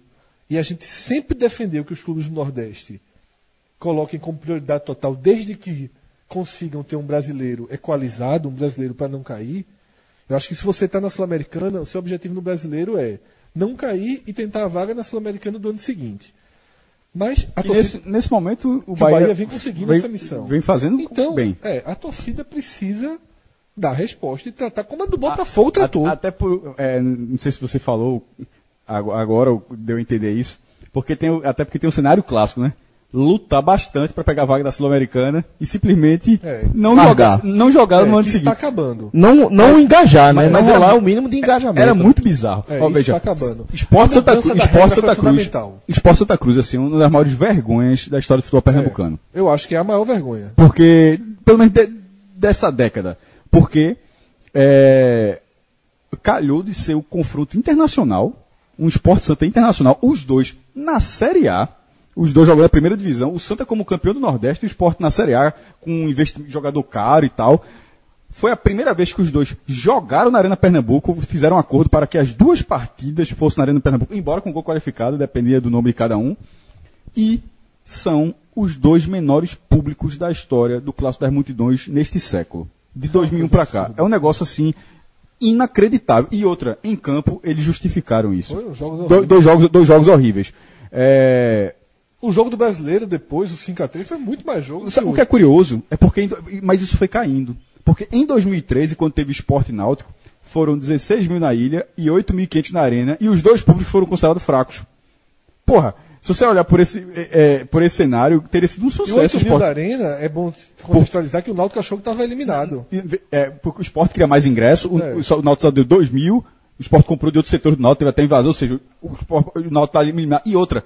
Que foi 2 a 0 na ilha, né? É, e, e tendo gol qualificado, e também estava um mar de violência, muito, uma cena, uma cena de violência estava muito grande naquela semana em Pernambuco, e teve um terror grande para aquele jogo, eu lembro de torcidas organizadas, que estava uhum. trocando, trocando tapa no centro, então meio que, tipo, não vou nada, meu irmão. Um jogo desse aí, mata-mata, uma hora dessa da noite. Então ainda teve isso. Mas se aquilo tivesse Podia acontecido. Podia ser com... literalmente, né? Mas se aquilo tivesse acontecido com o Esporte Santa, três, anos depois teria sido, entre aspas, um sucesso. 3x0, 3x0 ou 2x0, 2x0? Não, 3x0 foi a disputa de pênalti, foi 2x0 e 2x0. 2x0, 2x0. Aquele golaço que concorreu, inclusive, ao Puskas. né? É, é o gol de Oliveira, o Uruguai Oliveira concorreu ao Puxos por ser no torneio internacional. É verdade. Ah, então, isso vem acabando ainda bem. Agora, ao mesmo tempo que vem acabando, significa que os outros estão observando, vai ficar mais difícil. Que é o que está acontecendo. Eu não tenho dúvida que a casa cheia, uma casa muito perto cheia em Salvador, mas casa cheia na Arena da Baixada. Por Certamente. quê? Não, mas esse não é, é- mas esse sempre Esse, exatamente. Por quê? Porque esse sempre valoriza. E porque esse já está mais tranquilo ainda na Série A. E esse tem uma força em casa, que o Bahia também tem. 11 vitórias Inclusive, seguidas. é, vai ser um confronto muito interessante. Porque tudo que Cássio Cardoso falou pro, do Bahia, e é verdade, a gente tem visto um Bahia mais mais coeso nesse momento. Até mais tranquilo, né? É, mais próximo do seu, do seu ideal nesse momento. Só que o Atlético Paranaense também. Tá? O Atlético Paranaense ele é favorito para o confronto. É importante que se diga isso. Agora, não é um favoritismo determinante. Por exemplo, o Bahia conseguiu, na medida do possível, endurecer com o Palmeiras na Copa do Brasil, mas ali havia um fa- um favoritismo determinante do Palmeiras. E dentro de campo, tem essa coincidência, que a gente até poderia chamar de planejamento, mas eu, eu vejo mais como coincidência, dos dois times terem chegados, terem chegado nesse momento crucial da Sul-Americana, os dois vivendo seus melhores momentos na temporada. Os dois estão jogando melhor. Nem Bahia nem Atlético Paranaense jogaram melhor do que estão jogando agora. O Bahia, a gente sempre esperou mais, o Atlético Paranaense conseguiu entrar numa curva e os dois chegam tendo mostrado nas últimas atuações algo Atlético que perto seu acabou de quebrar a série de derrotas fora de casa, porque É, ele vinha sendo uma máquina em casa, mas não vinha justamente antes, porque até isso para o Atlético Paranaense, pô, a gente está perdendo tudo fora de casa, embora não na Sul-Americana, né, porque, por exemplo, ele ganhou do Penharol, mas antes desse jogo ele conseguiu É. quebrar essa sequência. No, no empate em 0x0 com São Paulo, eu vi o VT só do segundo tempo do jogo, aquele VT mais resumido. O Atlético teve uma chance de ganhar o jogo nos minutos finais absurda. Absurda. Um, um contra-ataque super bem construído e mal distribuído no último passe. Eu considero o Atlético Paranaense mais forte do que o Bahia. Acho que isso é ponto pacífico, né? É, eu acho que todo mundo, todo mundo vê por essa linha. Mas é um favoritismo que não é determinante. O que é que eu chamo de favoritismo determinante? Bahia e Palmeiras na Copa do Brasil. Ali seria algo muito fora da curva que o Bahia tirasse o Palmeiras. O Bahia até que endureceu aquele confronto. É, teria que ser o Bahia na melhor noite possível e o Palmeiras numa noite E onde tudo é errado. aconteceram Né? algumas É. coisas parecidas. Bahia e Botafogo, eu vi igualdade plena. Igualdade plena. Acho que o Botafogo foi melhor que o Bahia no confronto. Mas no jogo seguinte dos dois, no brasileiro, já deixou claro que o Bahia é mais sólido. Na verdade, o, Bahia- o Botafogo jogou muito bem em Salvador. Isso é que foi o ponto fora da curva e perdeu o jogo. Né? No, no jogo no Engenhão foi mais, mais dentro do, do, do, do normal. Então eu acho que esse é o cenário, sabe, Celso? É um cenário de igualdade na medida do possível. O Atlético Paranaense um pouco melhor, mas Eu o concordo. Bahia faz um 2 a 0 Eu concordo, eu concordo com o Fred, mas eu acho é, um Atlético um, um, um pouco, um pouco melhor, eu vejo um confronto equilibrado, mas assim, se o Bahia faz um 2 a 0 não acho muito fácil não, porque o É Bahia não difícil vem fazer, né? É. difícil fazer. É, o Atlético vem apostar, os dois com plenas condições de apostar nessa Sul-Americana. Um precisa de uma vitória para escapar, não para escapar oficialmente do rebaixamento, mas para chegar O Atlético, na com verdade, 43 pontos absoluto e o Bahia de o duas. Atlético, na verdade, eu enxergo como um clube que tem que brigar pe- pe- esperando o G7. De repente, Palmeiras e, e Grêmio ganham a Consegue beliscar uma Libertadores. pré-liberta e, por e, ali, E né? abrir a- uma vaga na, na, É. na Libertadores. Já jogou cinco vezes desde o do ano 2000. O clube está sempre ali disputando. Então, assim, o Atlético, o Atlético não vai cair. Na verdade, eu consigo enxergar o Atlético já brigando até pela pré- pré-liberta. e, e o Bahia, com essa vitória. Ah, o futebol que o, que o Atlético Paranaense joga é de um time de nível de Libertadores, sim, É, hoje em dia. Em casa, né? Ele vem, vem atropelando em casa, fora ainda tinha uma dificuldade, por isso que eu falei essa do São Paulo, que ele conseguiu é, pontuar. Mas é, é, um, é jogo na melhor hora dos dois. Isso. Que transforma um confronto muito, equili- muito equilibrado, inclusive o outro também é. Fluminense e Nacional do Uruguai. Na verdade, o chaveamento está bem interessante. Nesses quatro, se você colocar esses quatro, não existem, mesmo o Nacional sendo o, que é, né? Tricampeão do mundo, tricampeão da Libertadores. Nesses quatro, você não consegue dizer, "E- esse aqui, se for para final, é zebra, esse aqui, se for para final, é o favorito. Tá muito aberto. Esse- esses É. quatro estão muito numa condição muito, pró muito E não é próxima. muito diferente lá em cima, não. Lá em cima você tem Deportivo Cali, Santa Fé, Defesa e Justiça. Do, do outro lado, né? Sim, porque lá em cima. É melhor é porque tu tá vendo o chaveamento de um lado só. né? Eu gosto, eu gosto Do outro lado. Do outro lado, pra se encontrar. É, Deportivo Cali e Santa Fé que fazem um jogo, um jogo mais duro. Clássico né? colombiano. Clássico colombiano. São três times colombianos. Se estão três brasileiros embaixo, em cima são três colombianos. E na outra quarta de Santa final. Fé que já foi campeão sul-americano. É. O Deportivo Cali é, foi o vice da Libertadores do Palmeiras. Zapata bateu pra fora. E quem é o outro? Esses dois estão aí, é o Júnior Barranquilla, de novo, Hum. fazendo uma boa campanha. Né? Foi o, o time que eliminou o Sport ano passado e perdeu do Flamengo né? na, na semifinal. E o Defensa e Justiça, que eliminou São Paulo. São e tá Paulo, né? Caminhando. Pois é. Esse aí, por exemplo, é porque é argentino. Tá, tá caminhando, tá caminhando, mas tá na cota argentino de ser chato, de ser um clube chato. Esse dos oito, mas ele é, é. é- ele, ele é menor do que os três colombianos. Ele tem um cartaz é o argentino, menor. mas ele é menor do que os três Eu acho que ele é o menor dos oito times. Ele é o time que ele apareceu para pro Cone Sul, ele apareceu com a eliminação de São Não, Paulo, eu né? eu concordo com o Eu acho que até para América do Sul ele é menor que o Não. Ele, é, ele é muito menor que o Bahia em só. termos de grandeza, mas. Não, porra. É, é que ele tá, ele pode jogar Libertadores, pode ter aquela coisinha. Tipo o Talheres tem um na Copa Comebol, mas porra, a gente tá falando um- um- de um time como o Bahia, com a, torcida, com a torcida que tem, com a mobilização que é, é, assim, algo incomparável com defesa e ju- justiça. Embora, mesmo um time pequeno da, Argentina consegue levar uma multidão pra jogo fora. Os caras vêm de motorhome, vêm de ônibus, vêm de... É o Mas espírito. Os três, os três colombianos são maiores do que ele, do que- bem maiores do que ele. Sim. Do outro lado, na verdade, o maior clube é o Nacional do Uruguai. Sim. Porém, não é o mais rico. Os colombianos, os colombianos, pela força do país e por esse- esses clubes, são clubes Na com. verdade, o Nacional só tem mais dinheiro que o Defesa e Justiça aí. É isso que eu ia dizer, não, mas é isso que eu estou explicando. esse- pelo, o- o- os times da Colômbia, pela condição do, eh, condição do país e desses clubes das cidades que eles representam, eles têm um- uma capacidade financeira grande. E o Campeonato Brasileiro bota todo mundo quase à frente. Qualquer time, do, do- do- qualquer time de Série A do brasileiro que joga a Sul-Americana, a chance dele ter mais dinheiro do que o adversário é muito É grande. muito grande. Bom, é, a gente vai debater agora dois assuntos que são relevantes é, no futebol contemporâneo e que voltaram a ganhar notoriedade na última semana, que são o ato de vídeo e também a interferência externa da televisão. Né?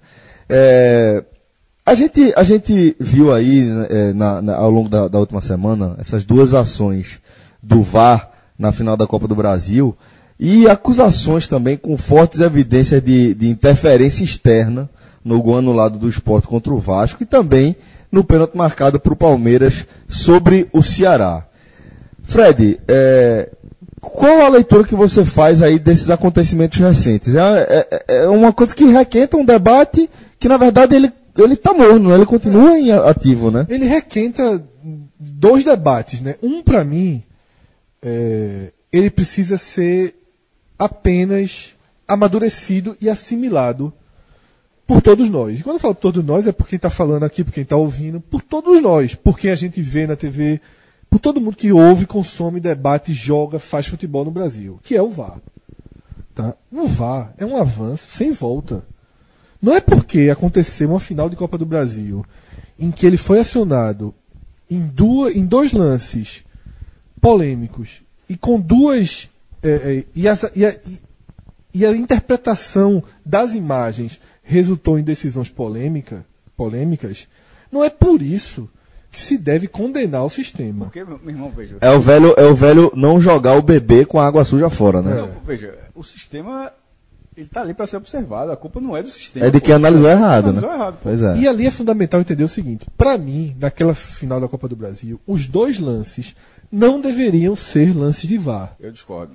É porque eu, eu sigo. Ah, não, eu, eu, eu, eu discordei. Pra, pra mim, é a marcação que tu ia falar, de, de, ter, de ter mudado a. Não, eu acho que não, não se deve consultar VAR nesses lances. Não, é sim. Não, eu sei que a regra diz que é para ter o, Ah, tá. que o pênalti é, um, é, é- é a consulta e o gol. Você tem que ver, ver toda Mas a o jogada do pode- gol. Não pode ser assim. Porque, beleza, ele viu a falta, ou ele não viu a falta, certo? Na, Uhum. Que no caso ele não viu. É, ele não achou falta.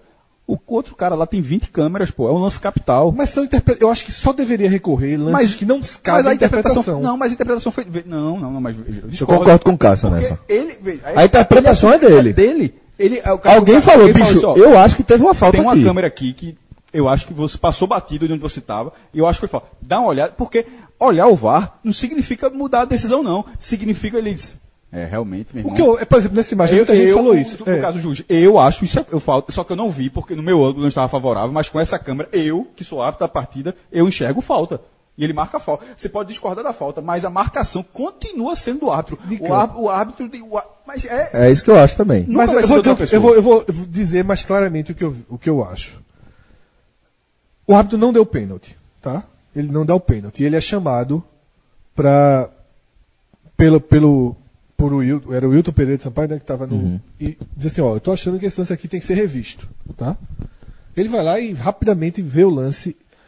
Naquelas imagens, a- só um detalhe, as imagens dele não são as que a gente vê da Globo, tem mais imagem. Mas as da Globo já parecem muito claras. Eu não vou dizer né, que foi pênalti ou que não foi, não. É que não tinha como determinar naquele, naquelas imagens se foi pênalti ou se não foi. Porque por ali, pra mim, não foi. Eu não vejo como ele ter visto aquilo ali e ter dito, ó, certeza que foi pênalti. Mas aí ele chama pra ele, Fred. Então, mas aí, na hora que ele é chamado lá, já fica uma carga de pressão que eu acho que se não há, se não há a certeza absoluta, Mas aí não dá pra dizer que. volta, não pode ser marcado. Então, é o tipo do lance que eu não daria. E o segundo, que eu acho até que foi mais falta, Eu acho né? que foi uma tapa da a, a mãozada de, de, de Jadson em Dedé, ele viu a manza- manzada. Na verdade, eu acho que tentaram ali igualar como se tivesse os dois foram. Na verdade, eu acho que o Cruzeiro foi prejudicado no pênalti. E eu acho que a marcação do gol anular um golaço, mas foi. o- a- o cara, é, Jadson fez a falta. Eu acho que se a mídia, de uma forma, já te- tentou tratar como o árbitro é, atrapalhou os dois times. Não, na verdade, eu acho que ele atrapalhou o Cruzeiro. É porque- O, o, o outro lance eu enxerguei, eu, Cássio, eu enxerguei falta. Ou seja, ma- o gol foi corretamente anulado. Falando do, do gol de, de, De Pedrinho. de Pedrinho, né? De fora da área, né? Não Foi tinha- corretamente não- anulado. A não- falta é anterior, não- inclusive. não- né? não tinha eu não tinha visto a falta, mas quando acontece aquilo ali, a falta aconteceu. E isso que tem que dizer. As faltas acontecem. O cara- se o cara não viu, meu irmão, mas o cara o- não, é, não deixou Eu de ser concordo com regular. o Cássio. É, é que aí aquilo é um, é um debate que é a velocidade do que as coisas acontecem no futebol e o grau de, de, de intensidade que as coisas acontecem. Porque o árbitro viu aquela falta. Na, na imagem mostra que ele olha, até bota o apito na boca, mas não para. Ele deixa o lance concluir. Que, pode, que inclusive é a conduta correta em tempo de VAR. Você deixa concluir e depois olha. Isso. E quando os jogadores do Cruzeiro reclamam, ele diz: tenha calma que eu vou ver. Isso. É, mas quantos e quantos lances daquele passaram? O VAR existe para não passar? Existe. Só que aí é que eu falo, então é uma questão cultural. Eu acho que é uma questão É cultural. uma- aquela mãozada que resvala, que passa, um empurrão. Não foi uma mãozada que resvalou. E eu, eu acho assim, Fred, que, que é uma questão cultural e é uma questão que os próprios árbitros eles vão aprender a, a utilizar de maneira mais adequada. Por exemplo, é, é, é inegável que o- um lance em câmera lenta, que a gente até brinca, né? Aquela falta de câmera lenta. É a falta que você só vê intensidade Isso. quando ela realmente está muito lenta. O pênalti do Grêmio, do Bahia contra o Grêmio. Porém, porém, quando você vai ver, de fato aconteceu um, um- um contato, às vezes acontece uma alavanca, que no calor do jogo, na intensidade do jogo, você não viu, mas que quando você vai para a riqueza de detalhe da imagem, é falta. É falta, não tem o que você dizer. Tem um calço embaixo, tem um toque em cima, é suficiente para você deslocar um adversário em movimento. Então o que eu acho que vai começar a acontecer é o árbitro começar a adaptar também a visão dele do que ele vê dentro de campo. Tá entendendo? Eu acho que vai ser natural. E, fundamentalmente, a questão cultural é torcida e jogadores é, se adaptarem melhor ao sistema. A entender que saiu aquele gol do Pedrinho, pode comemorar. O gol de Pedrinho Pode foi, comemorar. talvez sido o lance de VAR, Mais clássico, né? mas que todo mundo temia, né? Do Aham. gol plenamente comemorado, porque ali foi plenamente, Plenamente comemorado. Porque Todo- não tinha dúvida. Porque o lance ele acontece É um pouquinho fora fora da da, área, ele é. acontece um pouquinho fora do lance, E é né? muito, discreto. É, discreto. Mas, mas a falta acontece, não tem o que você discutir. Jadson mete a mão em Dedé. É falta. Acabou. O árbitro não viu, beleza, o árbitro não viu. Alguém na cabine viu e avisou, velho, teve uma falta nesse lance. O que vai acontecer? O que vai acontecer é algo mais parecido com o que acontece no futebol americano. Né? Que se você for ver é, na prática, basicamente, toda, toda ação tem uma segurada, toda ação tem alguma falta que algum dos, sei lá, não, Rafa, infelizmente hoje não está aqui, mas que os muitos árbitros da NFL podem passar despercebido. Tem muito segurão que passa. Tem um que não passa. um dos 5, 6, 7 árbitros que estão dentro de campo, tentando olhar os 22 jogadores dentro de campo, viu aquele. Não viu os outros oito, mas aquele ali ele viu. Acontece, aquele ali ele viu e aquele ali foi, é, foi onde a regra foi aplicada. eu acho que- eu- e eu acho que o que vai acontecer é isso, é tipo, lance de, de escanteio. Beleza, vai ter agarrão, vai ter puxão, vai ter, vai continuar tendo. Você está mais vulnerável a ser marcado. você tá mais vulnerável a, ser marcado. E tipo, vai ter lance, pode escrever, vai ter eh, lance que vai sair gol, que vai ter um gol anulado, onde teve falta pros dois lados. Vai acontecer. É óbvio que vai acontecer, porque a gente vê isso em todo escanteio. Todo escanteio tem segurão dos dois lados. Então vai ter hora que o VAR vai ser acionado e que o árbitro vai, vai precisar. Aí é que está a questão da interpretação do árbitro. O árbitro vai interpretar ali na hora como é que ele vai aplicar a sanção. Ou como, como é que ele vai aplicar a lei. Mas acho que vai ser uma mudança cultural, mas estou contigo, Fred. É uma, é uma evolução, enxergo antes de tudo como uma evolução, como algo positivo que não tem como voltar atrás. Aí- não adianta espernear. E aí a outra parte, essa é muito grave. Essa eu acho que a gente precisa analisar. Essa- Essa é um assunto para O que debate. aconteceu na Ilha do Retiro e o que aconteceu no Pacaembu, no jogo do Palmeiras, são lances onde há uma evidência De interferência da transmissão. exata. Isso Não é, interf- não é uma, uma interferência externa. Né? É uma interferência da transmissão. Isso, isso é muito. Isso não pode Isso sim não pode acontecer de jeito nenhum.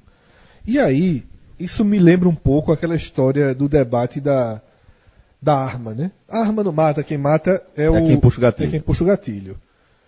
Claro que o erro ético e o erro inaceitável é do árbitro dentro de campo.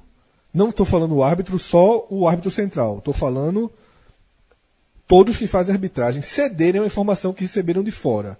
Seja do quarto árbitro, seja de um repórter atrás da, da, da placa de publicidade, seja do que for.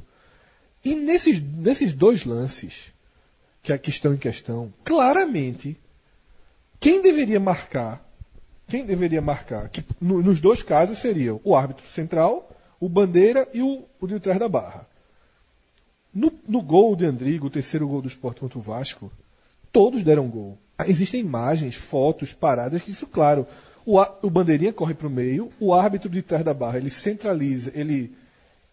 Ele Centraliza o troco para. olha para o meio de campo, que significa gol, e o árbitro corre e dá o gol, e se comemora e anda e todo mundo vai. No caso do Palmeiras, levou 40 segundos para dar um pênalti. Todo, do mesmo jeito que no esporte todos deram gol, no do Palmeiras todos deram escanteio. Aham. E aí, nos dois casos, o que é que acontece? O PFC entra com o replay na hora. Tá? E o narrador e o comentarista, que nem comentarista de arbitragem é, eles sentenciam o lance. Que é o que não é, né? É, veja só, o, o impedimento de Andrigo é impedimento. Andrigo estava impedimento, por centímetros. Por centímetros. Mas não cabe ao narrador e ao comentarista definirem isso. Para mim, há um erro, há- existem vários erros aí. É, primeiro, deveria ser proibido. Como aconteceu na Copa América, todo mundo tem exemplo, aquele gol que eliminou o Brasil na Aham. Copa América dos Estados regular. Unidos, que foi regular e não se passou na transmissão E até bater o ficou se centro. fazendo É. Ficou para ver se, pra ver se Isso. joga uma boia para ele, né? É, e aí ninguém deu, bateu o centro, aí veio a transmissão americana mostrando que o lance estava irregular. O, qual o problema do, do, da- do PFC, da Globo, do Sport TV e de outros que fazem Isso pra futebol jogos sem VAR, né? para jogos sem VAR, lógico. Qual Não, o é problema? que, é o- que infelizmente ainda é o, Que é o seguinte: da- da- bateu o centro, repete o gol. Bateu o centro, repete o gol. Porque antes ele tá dando a arma, é o que eu tô dizendo. É por isso que eu falei aquela, essa alusão à arma. Eticamente, o responsável pelo erro, quem tem que ser punido É o árbitro. É o árbitro. É o árbitro. Mas a TV permitiu aquilo ao mostrar o lance, sabe? E aí fica uma, uma, uma A questão é, é tipo, ou você assume, volta, volta até aquele debate, né? Ou você assume que, velho, ó, a gente viu através de um sistema de vídeo onde tem árbitros profissionais Que é o VAR. que, que é o VAR, ou você admite isso, ou você. proíbe a transmissão Exato. de repetir. Eu acho que tem que ser regra. Eu acho que isso não tem que partir nem da Globo escolher, ah, eu não quero passar replay. Não, a CBF, os clubes têm que dizer, ó, Globo, a partir de agora, você só vai passar o replay depois que bater o que depois que bater o centro, o gol só é validado efetivamente quando se bate o centro. Aham. Depois que bater o centro, aí você bota quanto replay você quiser. Mas isso é um, o que está sendo feito é um absurdo, até porque. É um VAR não é, oficial. O gol do Vasco sobre o esporte antes também estava impedido. E o gol foi dado. O, o, o tiratema só apareceu no intervalo. No intervalo. Ou, ou seja. E são lances semelhantes, né? Se você São for. lances é, de- de, de é. centimetragem semelhante seja, de impedimento. o narrador e o comentarista que não viram impedimento no gol do Vasco, talvez se eles tivessem falado ali Que tinha sido impedido. talvez o Sport tivesse chorado né, e, e conseguido E o tirar. que você está vendo também é um reflexo direto disso, Fred. É, hoje em dia, assim, é padrão. Você tomou um gol, né? A não ser que seja um- algo muito claro, uma saída de bola errada, que o atacante interceptou, saiu cara a cara com o goleiro e fez o gol. Hoje em dia, assim, faz o gol, todo mundo para pra cima do árbitro, e começa o chororô, e começa a agonia, Pra dar tempo pra de- dar tempo de alguém ver o replay. Não é acaso, não é, né, não é por acaso. Não é por acaso. Você vê que há um comportamento pré-determinado pela comissão técnica que eu faria também. Deixando claro, se eu sou treinador de um time, estou vivendo nesse cenário de futebol Quando é brasileiro, duvidoso, não bate centro. quando é duvidoso, não bate centro, não. Deixa os caralho. Deixa, deixa alguém, deixa o meu presidente ligar pra mim dentro, de- de- dentro do banco de reserva e falar: Ó, autoriza lá, diz pros caras saírem de, de cima do ar porque não foi pênalti mesmo, não. Não teve regularidade Tá se- mesmo, tá não. criando- Porque aconteceu. Ou seja, a conduta está viciada. Completamente. A conduta dos completamente. jogadores está viciada. É, uma, é um VAR não oficial. É, a conduta dos jogadores está viciada. A bronca é. E dos árbitros. E a, Total. E a, e a bronca é, é- Na verdade, a discussão é muito ampla, porque o, o gol do Vasco estava impedido, mas não está se brigando para que um gol ilegal seja validado. Porque é aquele, fica a sensação, pô, o gol foi, foi corretamente anulado. Mas ele não pode ser corretamente anulado por, por uma função que não existe. Isso. Mas- e ainda mais quando essa não, função não se exerceu do não, outro porque lado. é pior, né? Porque é pior ainda seria se, se o gol tivesse sido. é, Com o VAR, os dois gols teriam sido anulados. É. Sim. Pronto, Pronto, é perfeito. pra ser assim. Perfeito. É simples, é para ser sem o VAR, os dois gols foram dados. Foram dados, perfeito. Então, os dois gols. te- não teve os dois pesos e duas medidas. Não teve. Não, teve dois pesos É, e duas medidas, Não né? foi uma coisa correta. Com o VAR, nem o gol do Vasco vale, nem o gol do Sport vale. Sem o VAR, os dois são gol. Na hora que, veja só, isso, isso, isso tem que ser mudado no futebol. É, é, não pode o árbitro dar o gol, o bandeira dar o gol e o assistente lá de trás da barra dar o gol. E de repente E mudar. alguém mudar de, de opinião mudar. do nada, né? Lembra Sem que fique claro, Lembra né? aquela do impedimento que quem deu foi o quarto árbitro, o cara tava Isso foi 50 Santos Porra, e Flamengo. ridículo. o cara, o cara tava a 50 metros de distância. isso foi Santos e Flamengo. Que é claro que não foi. Pois é. Que até Pronto. culparam o Eric Faria, não foi? Lembra? Foi, o Santos foi. acusou, não sei o quê. Foi, que Eric Faria estaria. desculpa, É. lógico. Então, assim, é, entrou presidente todo, do Santos. Isso coloca tudo. todo mundo que está em jogo e chega. Eu vi torcedor do Sport dizendo, não, atrás da barra só tinha repórter do, do Rio. Nem sei se era, acho que não, porque a barra do. A barra era do. do atacando o esporte. Normalmente quem fica atrás da barra é- são os repórteres. É, é, É, normalmente, tipo. cada, dependendo do É. tamanho da rádio, né? Mas uma rádio do Rio, Não, eu, estaria colo- no ataque do Vasco. do ataque do Isso. Vasco. Com É, certeza absoluta. Então ali a chance maior é ter mais repórteres do Recife. Só que não sei de onde vem. Se estivesse jogando Barcelona, pronto, Barcelona e Santos. Aquele, Barcelona e Santos. Os repórteres do Brasil, porque não fica em campo, né? É. Mas se fosse no Brasil, os repórteres do Brasil estariam todos do lado do ataque do Santos. É. Vendo o jogo de longe. Vendo o jogo de longe.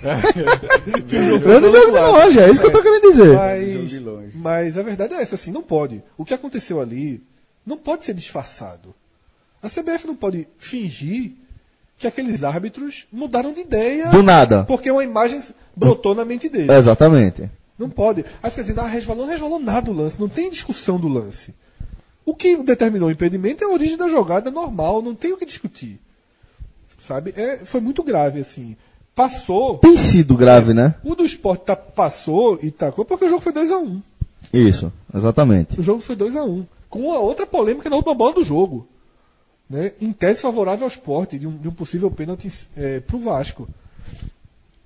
Então, assim, e o do, do, do, do Palmeiras foi sem volta. O erro Lis- Lisca acabou Lisca ficou puto, né? expulso por causa disso, porque ficou irri- irritabilidade. Auxiliar dele também. Expulso, Sabe? É, então, tá falando, falou na coletiva. O Ceará foi diretamente prejudicado.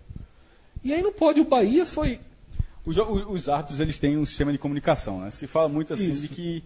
De que Pode haver uma outra voz de ali. que, né? é, de que poderia, ti- tipo, tem uma caixa preta. Que a gente pudesse consultar. O que é que foi falado pelos árbitros? Isso, isso é uma coisa que eu acho que é impreterível. Alguma- Pra lisura da. Velho, eu tava até comentando com o maestro. Não foi, É, é, tipo, não eu, eu tava no quarto assistindo, eu tava assistindo é. documentário, tava assistindo documentário sobre é, a guerra do Vietnã. E aí, é, pela, demo- pela, pela legis- legislação da Constituição norte-americana, inclusive, depois de um tempo, o conteúdo da gravação é publicado, torna-se público. Então você pode ouvir o que Lyndon Johnson e McNamara debateram e os motivos pelos quais eles resolveram ampliar a presença norte-americana no Iraque, eh, perdão, no, no Vietnã e tudo mais. É, isso tá, tá- tá- é público, né? Se você quer passar lisura no processo, por que você não faz isso também? Por que você não apresenta como, no caso da Fórmula 1, o, a gente tem acesso ao que os pilotos e as equipes falam? A direção de prova tem, tem acesso irrestrito ao que eles falam. Da mesma forma, de algum, eh, deveria existir algum tipo de Cara, o controle. Nelson Gate, né? É, o Nelson Gate, exatamente. Devia ter algum tipo de controle por parte dos clubes, enquanto liga. De você ter um representante do seu clube e escutando o que é que os árbitros estão falando. Porque o VAR, veja só, o VAR não foi aprovado brasileiro por questão de custo. Mas em tese há uma. uma um Que é um absurdo já, que é um né? absurdo, mas há um movimento em busca da transparência. Então a transparência tem, que- tem que ter todos os mecanismos possíveis para que o jogo fique Justo. justo, eles têm que ser aplicados. Então, ouvir o que os árbitros falam tem algum custo? Não. Então tem que ser aplicado. Proibir a Globo e suas derivações, Sport TV e, e, e Premier. E quando for o torneio do, do esporte interativo, quando era a Copa do Mesma Nordeste, coisa. Mesma coisa. Fox, quando for... só, só liberar o replay do gol após O o centro? centro tem custo. Não, não tem custo. Então, meu velho, obriga. Porque o jogo vai ficar mais limpo. Né? Porque a vulnerabilidade é muito Mas ao, ruim. ao mesmo, ao mesmo É tempo, essa tua jogo- solução ela é muito tardia, porque a gente está em outubro de 2018 e seria uma solução basicamente até dezembro, porque ah, dificilmente o Campeonato Brasileiro de 2019 não terá VAR. VAR, é. Então, assim, Tem que ter. que seja tardia, porque são oito jogos definitivos pra o- cima e pra o baixo. né? válido para as primeiras rodadas da Copa do Brasil, porque a Copa do Brasil não tem condições de ter VAR em todas as essa, fases Essa ainda. coisa do, do, do- do replay, enquanto não tiver VAR, isso, isso- tanto que lugar sério não, não, não, não, transmite, isso, né? Pois é. Bom, ah, antes de a gente voltar aí a mergulhar de cabeça no nosso querido nervosão, é, Fred, tô querendo saber se você manteve algum grupo vivo aí, um grupo ativo do que restou lá dos destroços do seu time a partir do nosso primeiro é, podcast experience no futebol. Você sabe que meu time não perdeu nenhum jogo, né? É, Mas também ganhou quantos? Três empates. Três empates, o time, tá, o time rendeu abaixo do esperado. Teve uma lavagem de roupa suja. Porque, porque para começar, o teu, teu cabeça de chave, minha Nossa Senhora. Exatamente, horroroso, horroroso. Charninho horroroso. Mas, Perdeu a, a, a braçadeira? veja só, Tu, diz tira- ele, tu tiraria no próximo? primeira escolha? Sim. Não. Isso ele sabe, já foi dito na cara. Meu time, meu time é tudo dito de forma franca. Tá ligado. Meu, meu time, então tem um grupo lá, tá todo mundo ferido. Porque é o seguinte, o problema não é o tratamento, não. O problema é a honestidade. Todo mundo trabalha na honestidade. Aham. Eu vi, todo mundo trabalha na honestidade, se escondendo para não ser chamado pelos outros, né? Não, honestidade. A turma vestiu a camisa, o time tá ferido, sabe? Invicto. Vai ser reforçado. Invicto e sem vitória ainda, né? Sim, vai não ser sabe o que é vencer. Vai ser reforçado. Porque o mercado vai estar aberto. Vamos tentar trocar dois ou três jogadores aí. Tá negociando com quem? Vamos ver. tem- tem uma- meu goleiro é muito forte. Pensa, meu goleiro foi o melhor goleiro do campeonato. Um monstro. O meu foi campeão. Um monstro. apareceram lá de última hora, né? E tu tem microfone, vice. Pode, pode. É, isso aí. Tava falando a porra do microfone. Ah, é porque não tá vendo aqui, não. É foda porque tá, tá, tá, tu não tava vendo, não é? Tô não, porque teu computador tá na frente. Ah, então eu participei aleatoriamente da conversa. Mas veja só, meu goleiro é muito valorizado. Tá? Então, dois, três jogadores aí pelo meu goleiro. E eu assumo o gol do time. Ah, bom. Rafael tem goleiro não. Rafael botaram um, ser invisível na barra ali. A bola passava toda. Então, meu amigo, tem, o, o mercado tá aberto. Aí tu vai buscar reforço no time de Rafael. Não, pode ser. O atacante Rafael estava pré-selecionado pela minha, pela minha lista. Sofreu ali. O time de Rafael, olha só. Tem talentos ali no time de Rafael. A gente tá pensando em quando for abrir a inscrição, Celso, o cara dizer o seguinte: fechado ou, Ou- no mercado. No mercado. Fechado é o seguinte: tô inscrito e quero jogar no mesmo time. Mercado, o cara vai pra confusão. Vai pra confusão de O novo. time de Rafael é aberto, aberto, aberto. Não, time de Rafael não papel, não. Ninguém vai dizer fechado. O Que time, é de Rafael, isso, o time de é? Rafael vai pro mercado. Que é isso? E Time de Walter. Rafael, Vai, contratos vai to- curtos. Contratos meses. curtos. e Walter, atacante, Ah. eu vou buscar. Walter. Walter. Quem é esse? Mas Walter não era o nome do atacante de Rafael, não, pô. Não lembro o nome dele, não. Tô falando pelo biotipo. Irmão, bicho. Pesado, mas goleador. Porra, velho, tem um faro de gol da porra, gira bem, tem alguma bola. habilidade, eu tinha, né? Eu tinha certeza que ele ia passar despercebido, mas Rafael foi rápido no contrato dele. Bom Rafael foi, foi, foi bem na montagem do time. Eu vi. Agora, veja só, Celso. Tem o seguinte, tô importando reforço também, viu? De onde? Encontrei, tava na Ilha do Retiro, no sábado. Tem um trio, turma mora em Vitória. Porra, sério, time, velho? é. Ah, mas tem uma galera, por exemplo, Ei. a galera de Carpina, Valdir de Vitória, amigo dos caras, veio já pra primeira Teve um edição. que saiu de Carpina, ou foi de. Palmares? Pa- Carpina teve de Palmares também. Então a turma de Vitória vai vir direto pro Fire Team. É o trio Hermínio, Hugo e Ítalo. Tudo vai ser escondido de banheiro na hora do. Todo mundo já tá contratado. É honesto, você- porque você trabalha na honestidade. Não, honestidade, com o meu time. Ah, tá. Com os outros eu não tenho compromisso nenhum, não. com, com a moral, a ética, com o Cara, Tem um evento. escândalo lá que a gente fingiu que eu vi, mas. Bom, galera, a gente tá falando aí da segunda edição do Podcast Experience. Na verdade, a segunda edição de só site, né? Porque o Podcast Experience, se for juntar tudo, tá indo Futebol pra terceira 7, edição. viu? Não merece chamar aquele campo do Belo Gol É, tem que Society, respeitar, não. né? É, é futebol feito 7. chamar tênis de mesa de ping-pong, né? É. Não, eu acho, acho válido. Aham. Porque se na China Fred é um chama. cara criterioso. Se na China chama de ping-pong, Em qualquer lugar. chamar o que a China chama. É Acho que verdade. chama assim. Eu ouvi falar que sim. Pode ser uma. Ah, aqui virou tênis de mesa. É. Bom, mas. Posso É, falando uma grande bobagem aqui. Mas. tipo bunda de pagodeiro. Não, ali todo mundo viu que eu tava mais ou menos certo. Agora, tem de mesa e ping-pong, ninguém. Tá sustentando aquilo ainda. Vou fazer o quê? Vou renegar? É? Não, teve a chance de editar. Tu, tu, Não, quis tá no ar. Tu quis ir pro ar. Tá no ar. Futebol 7. Futebol de 7. Certo. E aí a gente vai para mais uma edição. Até o fim do ano a gente vai realizar. Daqui a pouco a gente vai informar pra galera quando é que começa a inscrição. Quando é que abre o mercado? Quando é que abre o mercado, né? É, lá no Belo Gol, galera, que é uma estrutura espetacular. Quem é, teve lá na, na primeira edição viu exatamente em loco o que a gente está falando, né? Não só da estrutura absolutamente diferenciada do campo de Society, né? É, do contrapiso ao banco de reservas, falando também do, dos, das torres de, de refletor em LED, que dá qualidade. O Fred jogou de madrugada, disse que estava parecendo que era meio-dia, né? Normal, normal, normal, normal. De, de, de fato, a gente jogou ali uma da manhã, no- na pelada de Whindersson, né? Pois é. E. no- Magrão não teria problema algum. Ei, irmão, Magrão apanhou de novo de graça de Fred. É foda, velho. Puta que pariu. Não, porque Magrão, jogo tipo interior, a gente falou aqui de Carpina, bota Magrão, é complicado. É complicado, mas feriado tem problema. Magrão Tu contratava pro teu time? Quem? Magrão.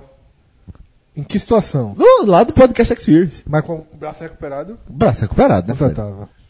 Oh, Deus, né? Contratava. Não, o Ra- o Rafael tem que contratar com o braço quebrado. Magrão com o braço e duas pernas. Escura, porra.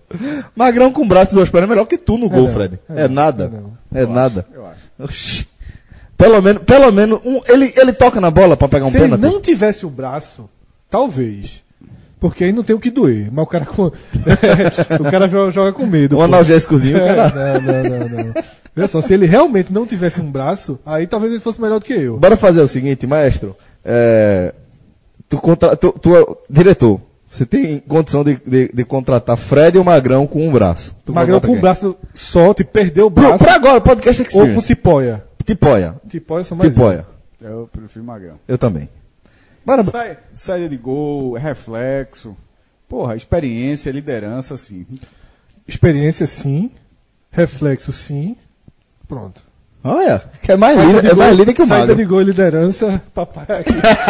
Aonde, minha gente? Aonde, pelo amor de Deus?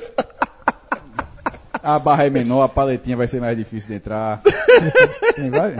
Fred, pegava o mago de olho fechado aí, não tinha nem perigo. Sim. E ainda botava ele pra bater pênalti em você. Bate bem. O, Faz, o- faz o o que bateu, né? O que bateu, bateu bem. Não, na pênalti, Magrão é melhor do que eu. Ah, só no pênalti. Foda isso. Eu tô falando aqui, eu tô falando aqui, olha só. Eu tô falando aqui ponto a ponto que foi sendo jogado na mesa. Bom. Experiência, claro. Reflexo, claro. Liderança, eu acho que a minha é mais. É mais Nociva. e saída de gol aérea. Meu amigo, Fred 2018, talvez não, mas Fred 2003. Aí é é só você falar. Então, magrão, antes da semana passada, antes de machucar o braço, acabou-se. Acabou pra tu, porra.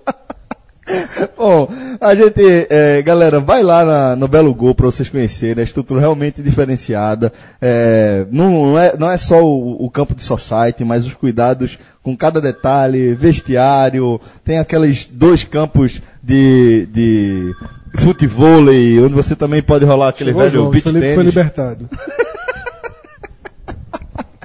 Bom, galera, é, vamos voltar a falar aqui da briga é, pela sobrevivência do nosso querido Nervosão. Figueroa, é, essa briga a gente contabiliza ela a partir, a- na verdade, até onde? Até quem está envolvido ainda nesse cenário de rebaixamento, lembrando que a gente está novamente numa rodada par, né? Faltando oito jogos pro fim, né? Veja, Celso. Eu vou dar primeiro o grande grupo, né? Vou- que é o grupo que a gente sempre trata, que é o Nervosão. E ele é do Bahia ao esporte. Corinthians incluído. Entrou. Entrou nervosão. Seja bem-vindo. Porque faltam oito rodadas. Você tá aí no Ah. meio, não tem mais camisa. Até porque é, eu acho que eu vi esse termo na transmissão do jogo. Acho que foi na transmissão do jogo do Corinthians contra o Vitória que eu vi esse termo, camisa âncora.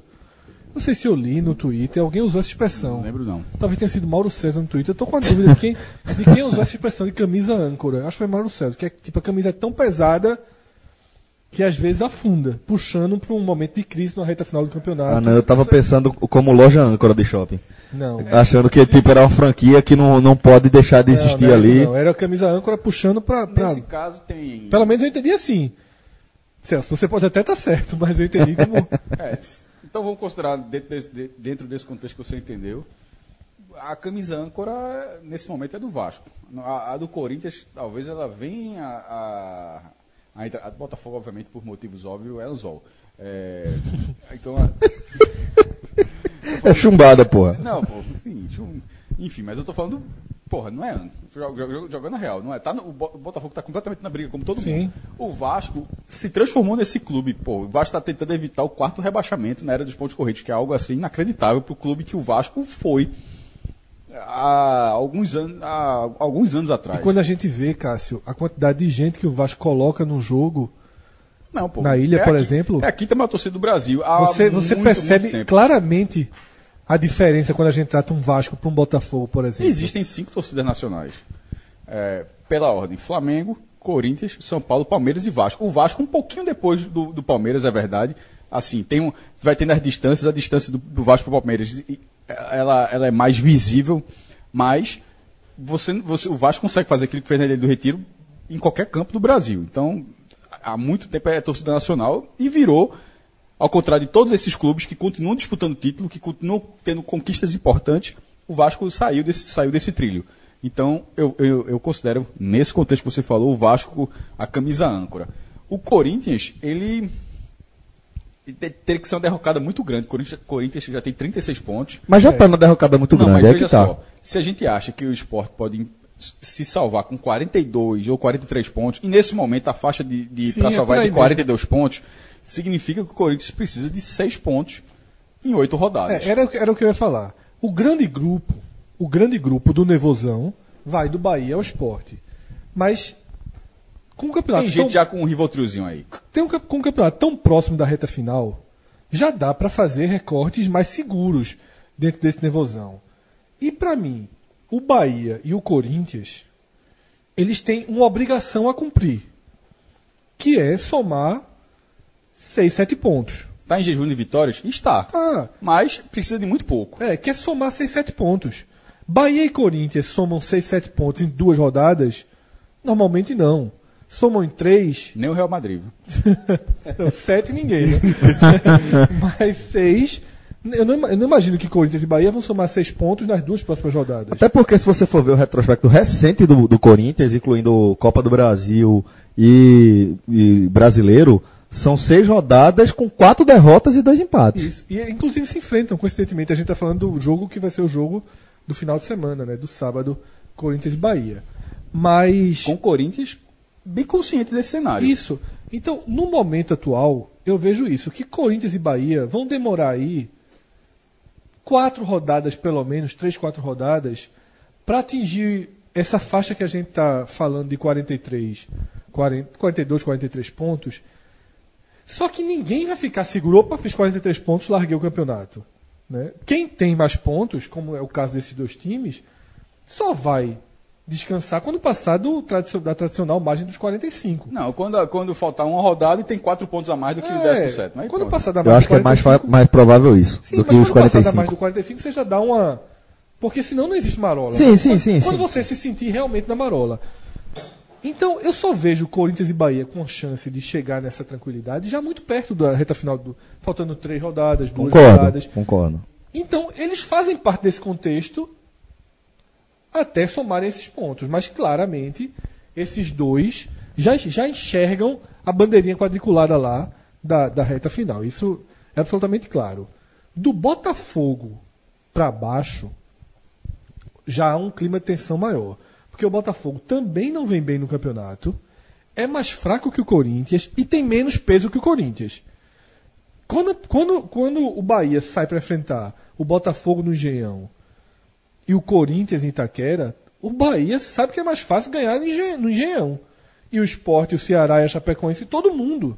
O Botafogo é muito menos temido e respeitado do que o Ah, Corinthians. Gré à parte, por isso que não é uma camisa âncora. Isso, por isso que não é. E nem foi citado dessa forma, inclusive. Por isso que esse peso foi citado no Corinthians, que o Corinthians, se perde mais um, dois jogos, entra no desespero.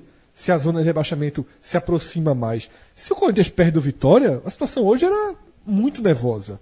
Tá? Mas. É, Já, já estaria. Estaria uma posição atrás, estaria em 13 terceiro lugar, com 35 pontos a 4 É.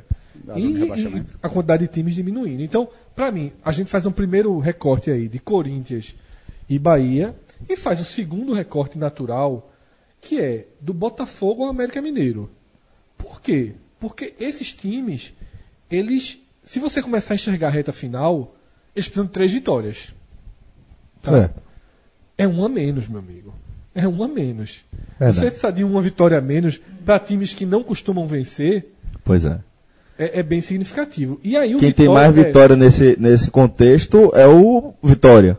Quem tem mais triunfo desse contexto é o Vitória, que tem nove. É. O Botafogo, que você eh, destacou como o primeiro desse segundo pelotão do Nervosão, logo abaixo do Corinthians, ele só tem oito vitórias, né? em 30 jogos Em disputados. 30 jogos. Você imaginar que Vai arrumar 3 em 8. se tivesse que ser quatro, olha o desespero que é. né? Todos, vê só. É, isso, isso, Celso. Indiretamente você tocou no assunto, você tocou no gancho, que é o gancho definitivo. Veja Pra só. todo mundo aí, né? Todo mundo fala assim: ah, o Sport tem que ganhar mais quatro jogos. Mais Venceu cinco oito. jogos. Veja só. Ninguém fez nada. é, ninguém tem uma campanha que. Parecida com isso. Não, dê base pra, pra escapar nenhum desses times. Por isso é que alguém vai, ter- vai acabar Os que escapando, precisam né? de três, os que precisam de quatro, todos não, na, na sua média não conseguem isso. O super nervoso, nervosão nesse momento é do Vasco para baixo. O Botafogo, ele tá. Esse pontinho do Botafogo faz uma, uma diferença muito grande. Porque, Porque, tira de uma rodada. É, exatamente. Por- porque o do Vasco empata e vai pro saldo. Ou seja, você não tem controle sobre. Você não tem muito controle sobre isso. O Botafogo tem o controle total de ter uma rodada, independentemente do que aconteça. Então, Isso. o Botafogo. É, Bahia e Corinthians, eu acho que eles estão ali. é, vendo de longe a confusão, mas já. O, o Corinthians. Claro, o Corinthians numa derrocada, porque não vence. O Bahia já vem de du- du- dois, dois triunfos seguidos. Agora, o E, achei, e aí, maestro, desculpa, é porque como você falou do Corinthians, o Fred também já falou, para não ficar muito distante, aí foi fundamental para esse contexto. Concordo que o Corinthians e o Bahia já conseguem ver a bandeira quadriculada lá, de quem vai se salvar tal. Estão é, na frente, estão olhando, tem muita gente para trás deles, isso é verdade, isso dá um conforto.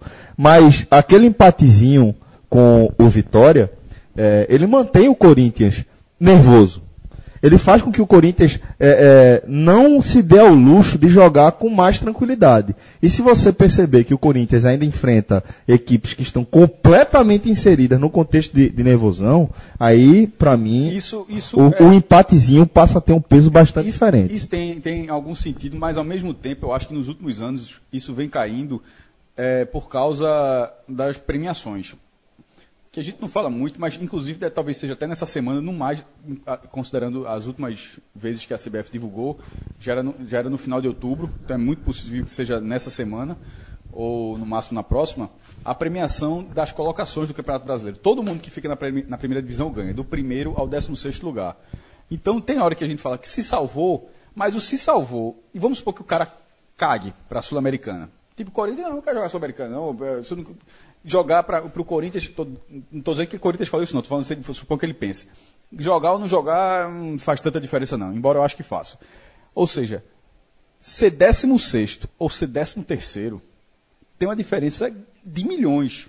Um vai para 900 mil, outro vai para 2 milhões e meio. Então a premiação ela, ela, muda, ela, ela, ela muda consideravelmente. E na, numa reta final, com um clube cheio de dívida, é numa dessa que o dirigente fala assim, ó, oh, é daqui que eu vou tirar o dinheiro para pagar vocês. Então, assim, o cara, é, nesses últimos anos, eu acho que isso vem diminuindo, porque faz uma diferença a colocação, independentemente se você já está. Né, tipo, é, zona da Sul-Americana, do sétimo ao décimo segundo. Meu amigo, o sétimo ganha muito mais dinheiro do que o décimo segundo. Mas não é, é a mesma mas coisa. É, mas eu concordo não. que é diferente de jogar pela veja, vida. Veja, sim, porra. Eu estou dando que vem mudando. Eu não disse que mudou, disse que vem mudando e que não é algo que a torcida dê valor. Talvez isso seja internamente da, da direção falando, ó, para a torcida a gente já escapou. Só que para a gente, a gente está com problema de caixa e é aqui que a gente vai arrumar esse dinheiro. Então, é, esse é um cenário que eu acho que o Corinthians não deixaria de brigar pela competição.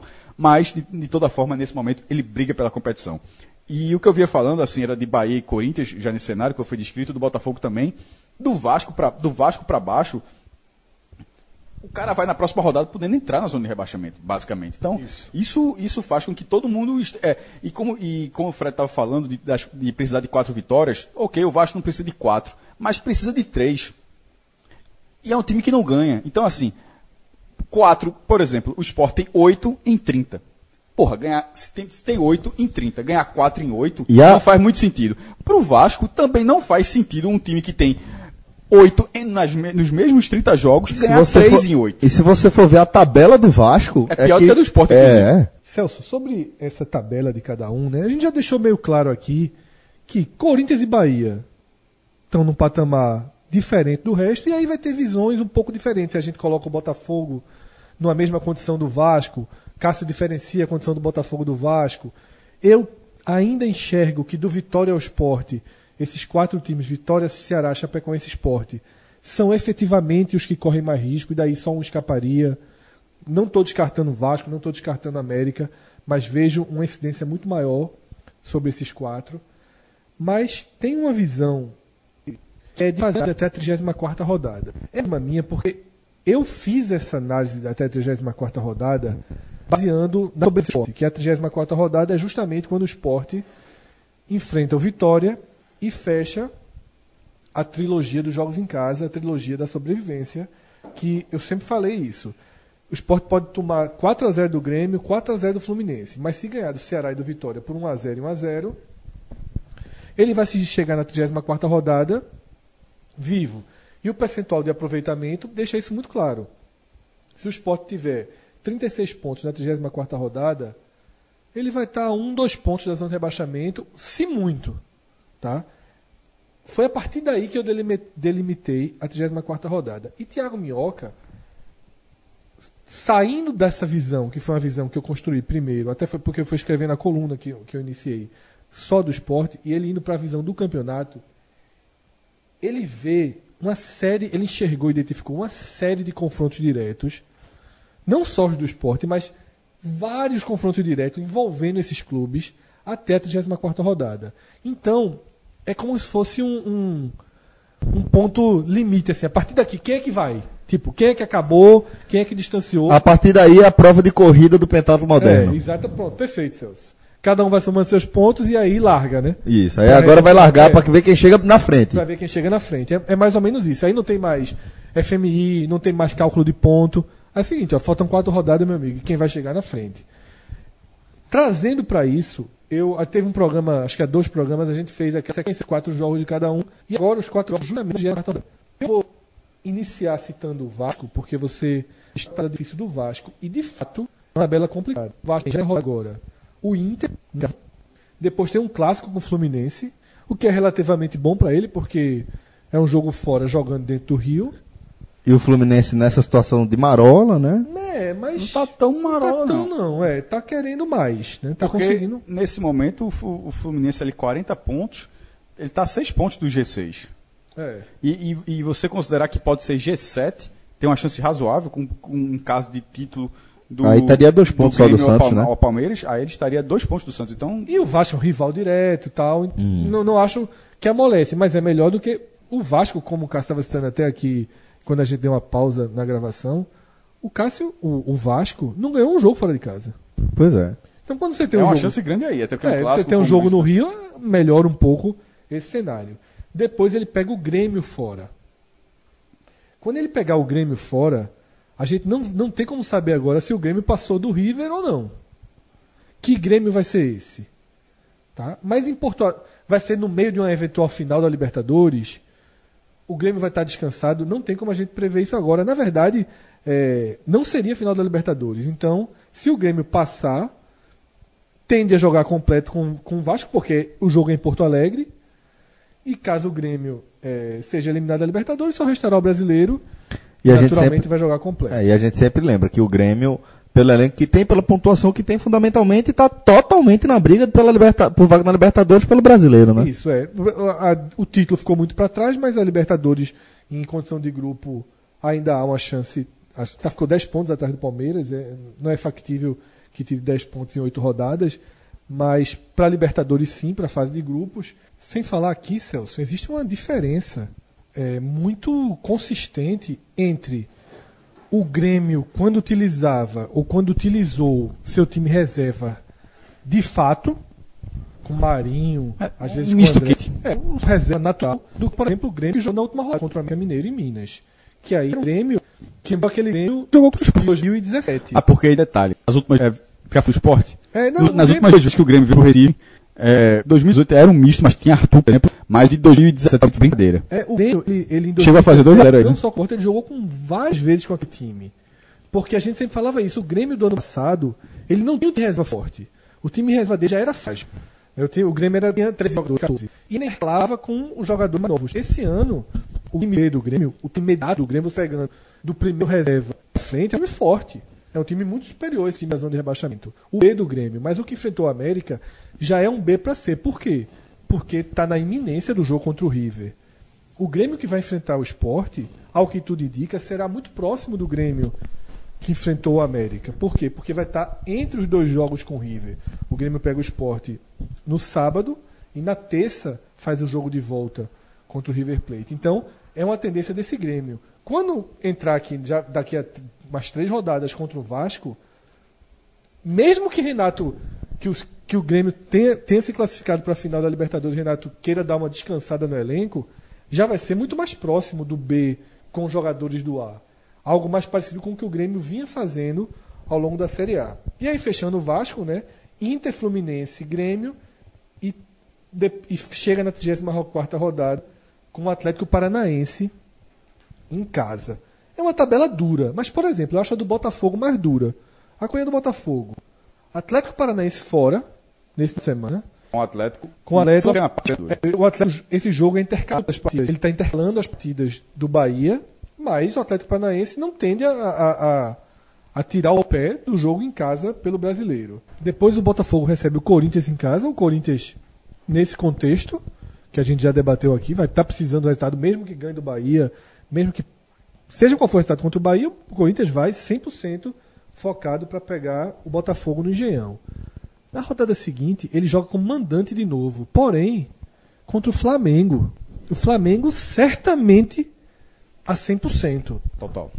E depois pega a Chape na Arena Condá. Ou seja, são quatro jogos consecutivos sem que você enxergue uma partida para dizer aqui, ó, eu acho que o Botafogo ganha essa. Rapaz, e depois essa coisa é internacional fora. Aliás, recebe o internacional. Recebe o internacional na, na Mas, mas o internacional. Já na 35ª. Essa, mas o internacional não conta esse título, né? ou de dois na pior das Ou qualquer exatamente. É.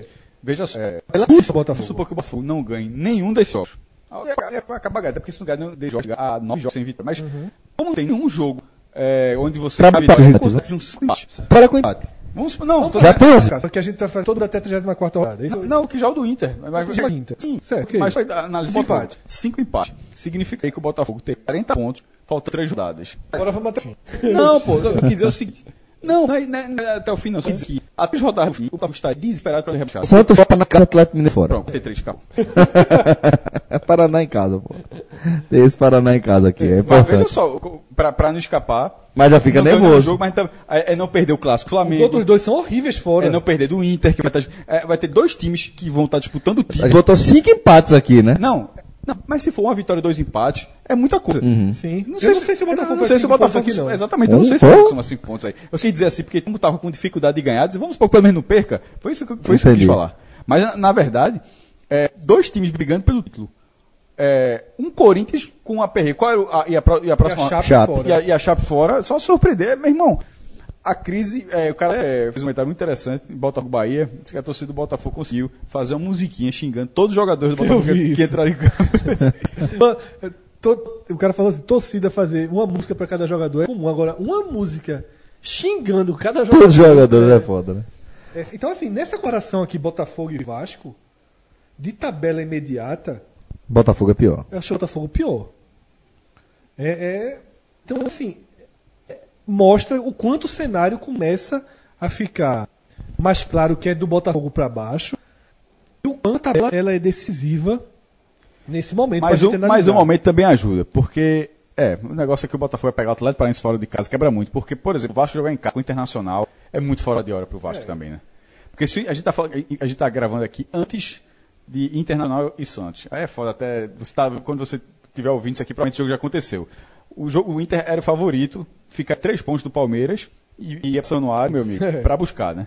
Aí vamos descendo mais uma casinha, né? América Mineiro, que pra mim é um time com. Mas talvez o maior secundário desse Campeonato Brasileiro. A- a- teve um momento que todo mundo largou a América. Tá no Doca há muito E tempo. ele- Tem- ele- Contestando que o América, de contexto de pelo futebol que joga. Mas é muito chatinho. Porque, veja os últimos cinco jogos do América. Não ganhou nenhuma, mas perdeu uma. Há quatro empates. Empates São Paulo, Corinthians, Atlético quer ver- Mineiro, quer ver o Grêmio. problema? Quatro empates. Nisso aí, ele viu dois pontos de aproximação. Não, três pontos de aproximação do Ceará e dois pontos de aproximação do esporte. É. Não ganhar, meu amigo. É, pode, pode, pode empatar tudinho, mas para andar, pra andar na tabela é muito chato. Sete rodadas sem vencer. É, são sete jogos sem vencer. Isso fala, e detalhe, teve oportunidade enorme no sábado. O Grêmio, né? jogou muito mal no primeiro tempo. O América teve chance de sair com Eu 3 já, a 0 eu já acho que no segundo tempo o Grêmio É, porque jogou no segundo virar. tempo o América quis ser América, assim. Deixou o Grêmio jogar. Agora, essa tabela do América, eu acho que a tabela do América é o seguinte: ou ele salva nos próximos três jogos, ou de fato o rebaixamento bate na porta. Porra, porque fica foda mesmo. É, ele pega agora, tá? Chapecoense fora. A Chapecoense no momento de extrema tensão. Acaba de estrear a Claudinei. Claudinei que completou 20 jogos sem vitória na Série A. A última vitória de Claudinei na Série A foi aquele chute de Felipe Bastos no meio de campo contra o Paranaense. Foi mesmo, né? Foi de lá pra cá. Cacete, velho. 20. É, tão louco isso que, que o esporte já enfrentou ele uma vez em outro time que foi o Paraná e tenta enfrentar ele mais uma vez. Rapaz, o medo é querer contratar ele de novo, pô. Porque, e, e teve um torcedor que falou: bicho, tá escrito que ele vai ganhar- voltar a ganhar no jogo contra o esporte. Eu disse: olha só, todo mundo falou isso. O Paraná. Já passou uma vez, meu irmão, já E perdeu fora, o respeito. e fora de casa, toma sede. É, então assim, são 20 jogos e foram poucos empates no meio desses 20 jogos. Assim, Foram pouquíssimos empates. Um pequeno paralelo. É, é porque, querendo ou não, é uma por- oportunidade de emprego na primeira divisão. Então, a- que é a gente aqui para dizer que o cara não tem que aceitar. Mas, assim, em termos de gestão de carreira, é saída, é saída para. Esse ano, pô. É, a do Paraná, a, a do Paraná poderia ser aquela de, pô, eu tava aqui sem nada, mas poder pra Chape, ele pensar assim, meu amigo, se eu não. Porque se ele escapar, ótimo. Ele tá, né? Na verdade, ele só tem a perder. Se ele escapar, ok, não, não, não é milagreiro, porque pelo trabalho que ele fez, ele não é mila- milagreiro. Se ele não escapar, vai dar carimbo de três, de talvez três rebaixamentos no mesmo, no mesmo campeonato, pô. Isso é inacreditável. Então, é acho, que ele, acho que foi uma escolha muito apressada dele. Aí vamos lá pro América. Esse jogo contra a Chape, que é um a jogo... menos que seja um, um, contrato que, de repente, caindo ou não, ele fique lá e é. tenha, enfim. É um jogo interessante pro América, tá? Um jogo bem pontuável pro América, com a Chape fora. Depois o América pega o Cruzeiro. A Chape reintegrou é, o Paulista. Né? Pega o Cruzeiro em casa, tá? O que significa uma boa quantidade de torcedores do Cruzeiro, porque, obviamente, o jogo é em Belo Horizonte. Mas um Cruzeiro. Não muito, o jogo é do América. É, então, mas é em Belo Horizonte. Não, mas é numa Independência, não vai ter Sim, é pequenininho. Mas, mas toda parte do Cruzeiro vai estar preenchida. É, Como ele também não é um clube de grande torcida, eu arrisco dizer que é basicamente um pelo outro. E não rasga dinheiro, porque não é com uma rivalidade daqui. Então, ele vai dar um espaço bom para a torcida do Cruzeiro, como, como sempre, faz, sempre acontece nos clássicos lá. E o Cruzeiro, esse sim, não quer mais nada né, no campeonato. Mas vai jogar o time titular e não vai brincar. Bicho, com bafômetro os caras fizeram 3x0. pois é. Depois, é. Aí são dois jogos que é Cruzeiro e Paraná. Aí é onde você fala que ele pode se livrar, né? Isso é quem? Essa tabela de quem? América, Chape fora, é. Cruzeiro em casa e Paraná em casa. Ele tem 34. Ele dá para chegar a 40 aí, viu? Se ele não fizer 40 aí, ele não faz mais não. Porque daí pra, eu vou ler mais um que eu tenho anotado aqui, Celso termina. Depois disso é Inter no Beira Rio. Aí, meu velho, é Santos em casa. Chatíssimo. Palmeiras fora. Só, só... Bahia em casa. Tá falando Fluminense fora. Isso é o América ainda. América. América. Veja, a chance do América chegar a 40 pontos aí é, é bem, bem razoável. Bem razoável. Aqui. Aqui. Agora depois. Mas chegue. É isso que eu tô falando. Chegue aqui. Porque depois é Inter fora. Santos em casa. Isso chega a 39, porque se ele empatar. É...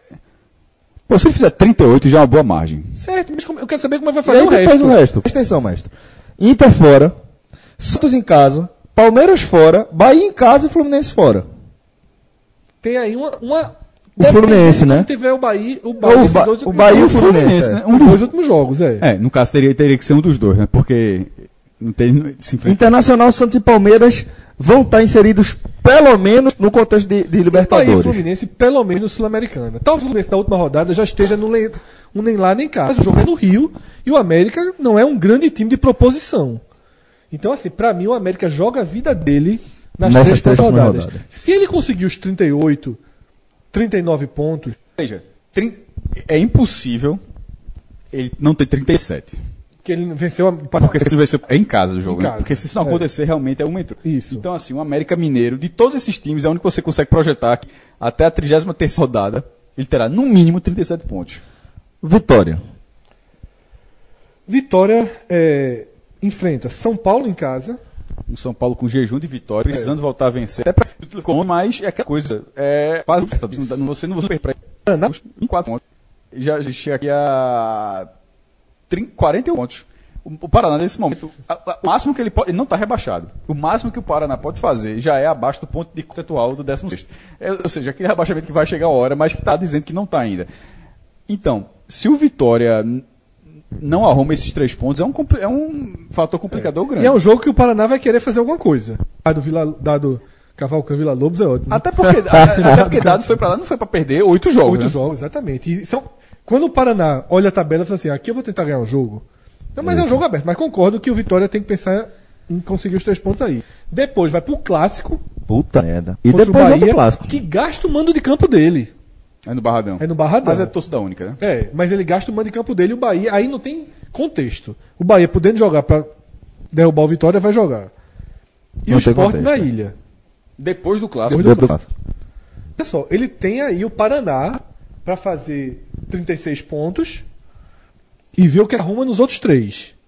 Para estar tá numa situação melhor que a do América, por exemplo. Veja como a gente está realmente pensando aí, no fim dessa, dessa, dessa 34 rodada, em 37, 36, 38 para esses times aqui. Né? Uhum. Então é um cenário que não vai passar muito disso. Essa briga que hoje está ali, 34, 33, a gente está projetando ela daqui a quatro rodadas com 3, 4 pontos acima. Há, um, há um, um, um, teto meio claro aí para esses times. Vou passar a reta final aqui, Vitória, rapidinho bem, Fred? Passa, né? Já foi até aqui. É, Atlético Paranaense em casa, Cruzeiro fora, em casa e Palmeiras fora. É uma sequência dura, pô. É uma sequência muito dura. Talvez o Palmeiras campeão.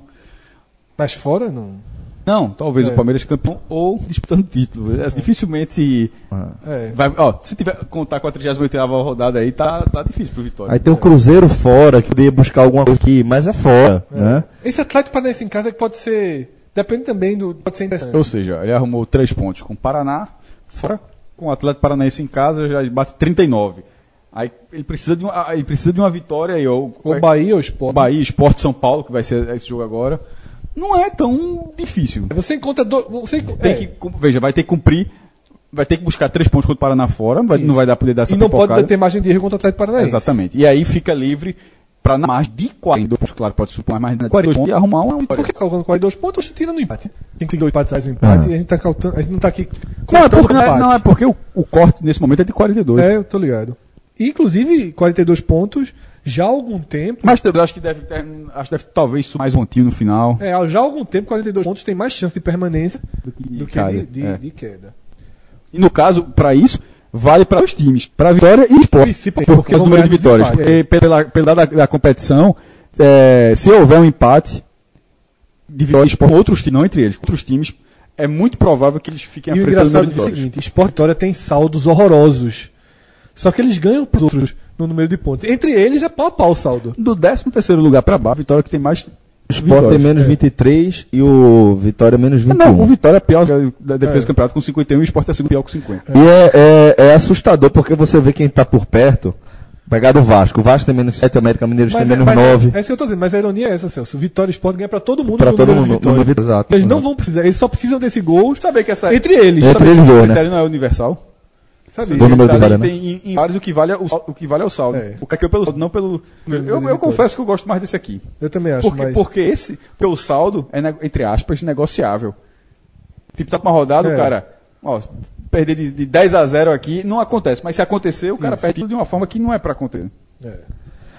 Bom, é, agora a gente entra na zona de rebaixamento, né? A gente já entra com o Ceará e Chapecoense, lembrando aqui, ambos com 31 pontos, Ceará- só que o Ceará tem um jogo a menos, né? Por Aquele jogo exemplo, difícil. Terminando esse assunto que a gente tá falando, embora o Ceará tenha dois pontos a menos de vitória, duas vitórias a menos.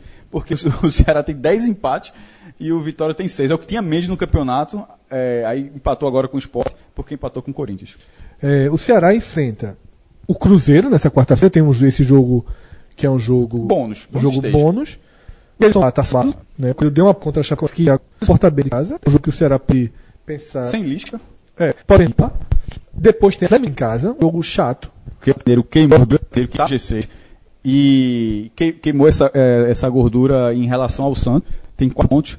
Tá ali, uma rodada de, de, diário, mas não tem como abdicar. É um clube que, inclusive, faz pontos fora de casa do que, Tem um contra-ataque muito forte. Tem um contra até mas perdeu um pênalti e acabou perdendo a partida de- de- depois.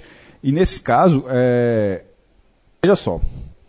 O Ceará já. Não, dois jogos em vitória, pega um jogo dificílimo contra o Cruzeiro e depois os com o Atlético. Se ele não consegue uma vitória aí, são dois jogos difíceis. Ele vai para a Ilha do Retiro jogar um confronto direto com o esporte com quatro jogos sem vitória. Ou seja, já chega com um clima completamente diferente do que parecia que seria o jogo. Isso. Aí depois do esporte, recebe o Inter em casa. O Inter tem um detalhe. O Inter tá pegando muita gente daqui e sempre a gente tá botando três pontos. Eu não sei se o Inter. Não, é, o Inter perdeu da Chape, perdeu perdeu do da Chape, Sport. da Chape do esporte. Porém, também deu uma, deu uma melhorada, um se ligue depois disso aí. Mas é só pra deixar claro que pegar o Inter também não significa derrota e Chape é Não, mas esporte mostrado. significa um jogo de grau de dificuldade muito, muito alto. É, e depois, Bahia em Salvador. Essa tabela do Ceará, as próximas quatro rodadas, os dois jogos factíveis de vitória, em tese, são fora de casa. Tipo, esporte. Então ele vai ter que. Eu acho o Galo mais Não, factível é- que o Bahia. é- só que assim, eu quero Pô, dizer o é seguinte. factível. não, eu, eu me expressei errado. O, atle- o Ceará é do mesmo nível técnico dos adversários que ele pega fora de casa. Sim. Ele vai ter que se, se desdobrar em casa sobre adversários de nível técnico maior para somar os pontos. Então, uma tabela chata. E, é, Celso, e é aquilo que a gente fala, é melhor pegar o ruim em casa, é né? muito melhor pegar o ruim. É o do Vitória do Paraná. A Não, gente só- não, não, não. porque o Vitória joga fora com o Paraná. Senão a gente vai garantindo os três pontos. Sim. Mas como é lá no Durival de Brito, Ele, ele vai com, com a pressão de ter com a que fazer, pressão, que só que os fora de três casa é sempre chato, né? Teve um ano mesmo que o Sport chegou na reta final, precisando ganhar. pontos. 2007. Não, não. Juventude. Não, não, é baixado. não, não foi Juventude, não. Recentemente, cara, o Sport pegou um time, acho que foi o América Mineiro. No ano que o América Mineiro caiu. Empatou. E só empatou. Detalhe, já estava, já estava rebaixado. Isso. Foi. é, Esporte fez 1x0, tomou a virada. Tomou a virada e E depois empatou. conseguiu empate. Esse é o, é um jogo que lembra muito esse. Todo mundo disse que tinha obrigação E tinha. e tinha. E acabou Mas, mas veja, a obrigação do Vitória é muito maior, porque aquele América cai batendo. Era o- esse, esse, esse, esse é. para- esse não é o América Natal, não, é o América Mineiro. Era, Ele- era o América de Anderson já começando É. a construir o trabalho. Esse Paraná tem em- em 30 jogos. Esse Paraná tá caindo assim em fecha. Bom, é. Aqui o Ceará fecha com. Tu foi até o. Eu fui até o Bahia fora. Fora. Pega mais um jogo fora contra o Fluminense. Aí depois é o Paraná em casa, Três pontos. Atlético Paranaense fora e o Vasco em casa. É, ele tem dois jogos em casa, bem na reta final. Desculpa, eu acabei. Paraná e Vasco. O Paraná, assim, o Vasco vai depender muito, né? É, pode ser um confronto. Porque vai vai rebaixamento. Eu, eu acredito que dificilmente não será um confronto direto. Dificilmente. Porque se não for confronto direto, significa que um time ganhou todos os jogos ou que outro ganhou todos os jogos. Porque ou um time tá reba- vai chegar rebaixado e outro chegou salvo e eu acho difícil que isso aconteça. Eu acho que nesse bolo aqui a turma chegar tem, precisando de coisa na última rodada. E pegar o Paraná como em casa, ou seja, o Ceará já tem virtualmente 34 pontos na tabela. Né? Isso, tem 30 pontos. E, uma, é. e uma perspectiva boa aí de 37, 38 pra ver o que, que arruma. É chata a tabela. do Só tem é tabela chato, chata, mas, né? mas, a- mas tá acontecendo e tem um jogamento de todo mundo ainda, né? É, que é esse jogo do Cruzeiro. Chapecoense.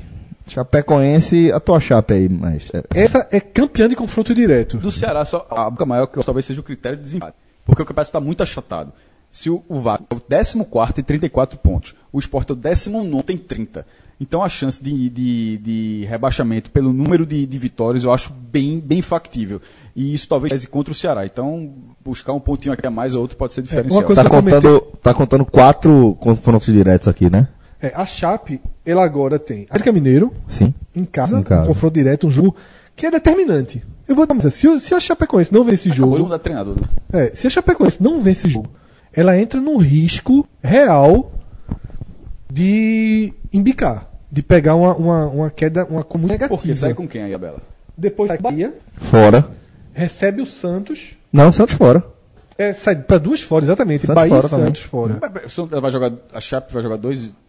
Porque tá tendo algumas versões, ela joga em casa com a América e sai para dois fora. Ela, jo- ela já jogou duas em casa seguidas na sequência Atlético, Atlético e Vitória. Se a Chapecoense não ganhar do América, a tendência de, na 33ª rodada, a Chapecoense ter 32 pontos é, bem, é a- considerando o empate, assim, é bem... E aí depois volta com o grande. Botafogo em casa. Agora a Chapecoense tem aquele negócio, tem uns crimes, ela faz uns Tem, crimes. tem. Mas o- o vai da- precisar tirar. O da Libertadores ano passado foi gigante. Foi. Contra o Bahia, na Foi. Fonte Nova. Ela vai precisar tirar uma carta dessa da manga. Sobretudo se não ganhar do América.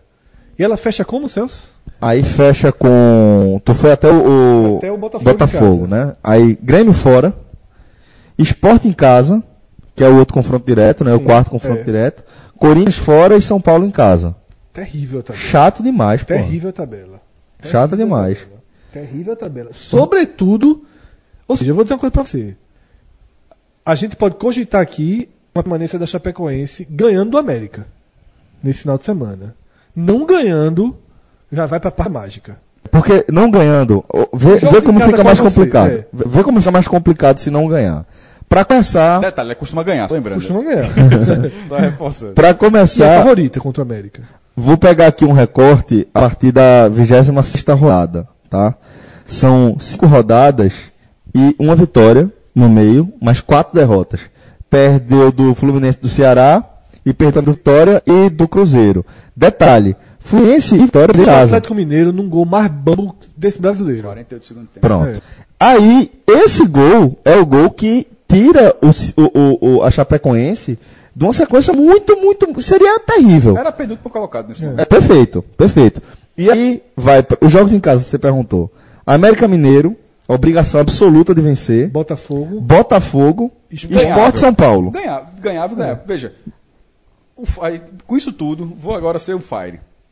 A Chapecoense tem chance de, eu- de enxergar aí, porque do lado, lá em Chapecó de Pecó, 40 pontos. No, As América, vitórias, no sim. Botafogo e no Esporte. Isso. Por isso que eu falei. A gente consegue pensar em salvar a Chapecoense ganhando o América. Sim. Por conta dos confrontos do. América, Aí ela, som, ela de somaria 37 a 37. 38. É. 38 pontos E aí, pra pra arrumar arrumar- mais, tá chato. Tá chato. Chato demais. Mas, mas de qualquer forma, se ela tem 38 pontos, o time que ela teria 38 pontos, na, faltando duas rodadas para acabar.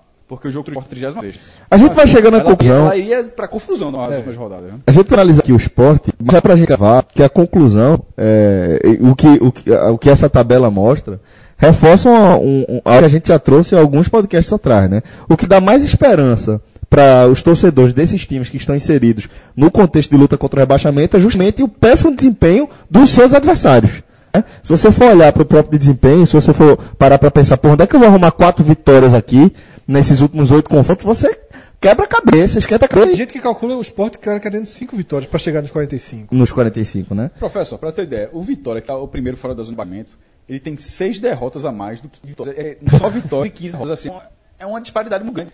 Tá muito, tá muito bela. Demais, A ponta que era esperar, porque tá que os outros Você tá falando que não é justo falar em É, 39 vezes. Vamos, vamos então fechar com esse Lion, né, Fred? Sim. As três próximas. Paraná. não, o Paraná é aquela. É o, Cris- o Paraná é, ele tem que ganhar. a- só pra resumir logo. Criciúma, né? Aí é isso. Ele tem que ganhar o- todas e torcer pra, pra, pra o ponto corte diminuir. Olha só, ele pega uns adversários direto aqui, que se ele ganhar todas, eu acho que ele consegue escapar com 41. Ele vai ter fudido a vida do tirar a vitória. Passar tá? Como que? Tá. É muito engraçado do Paraná. Você vê só, só o vermelhinho.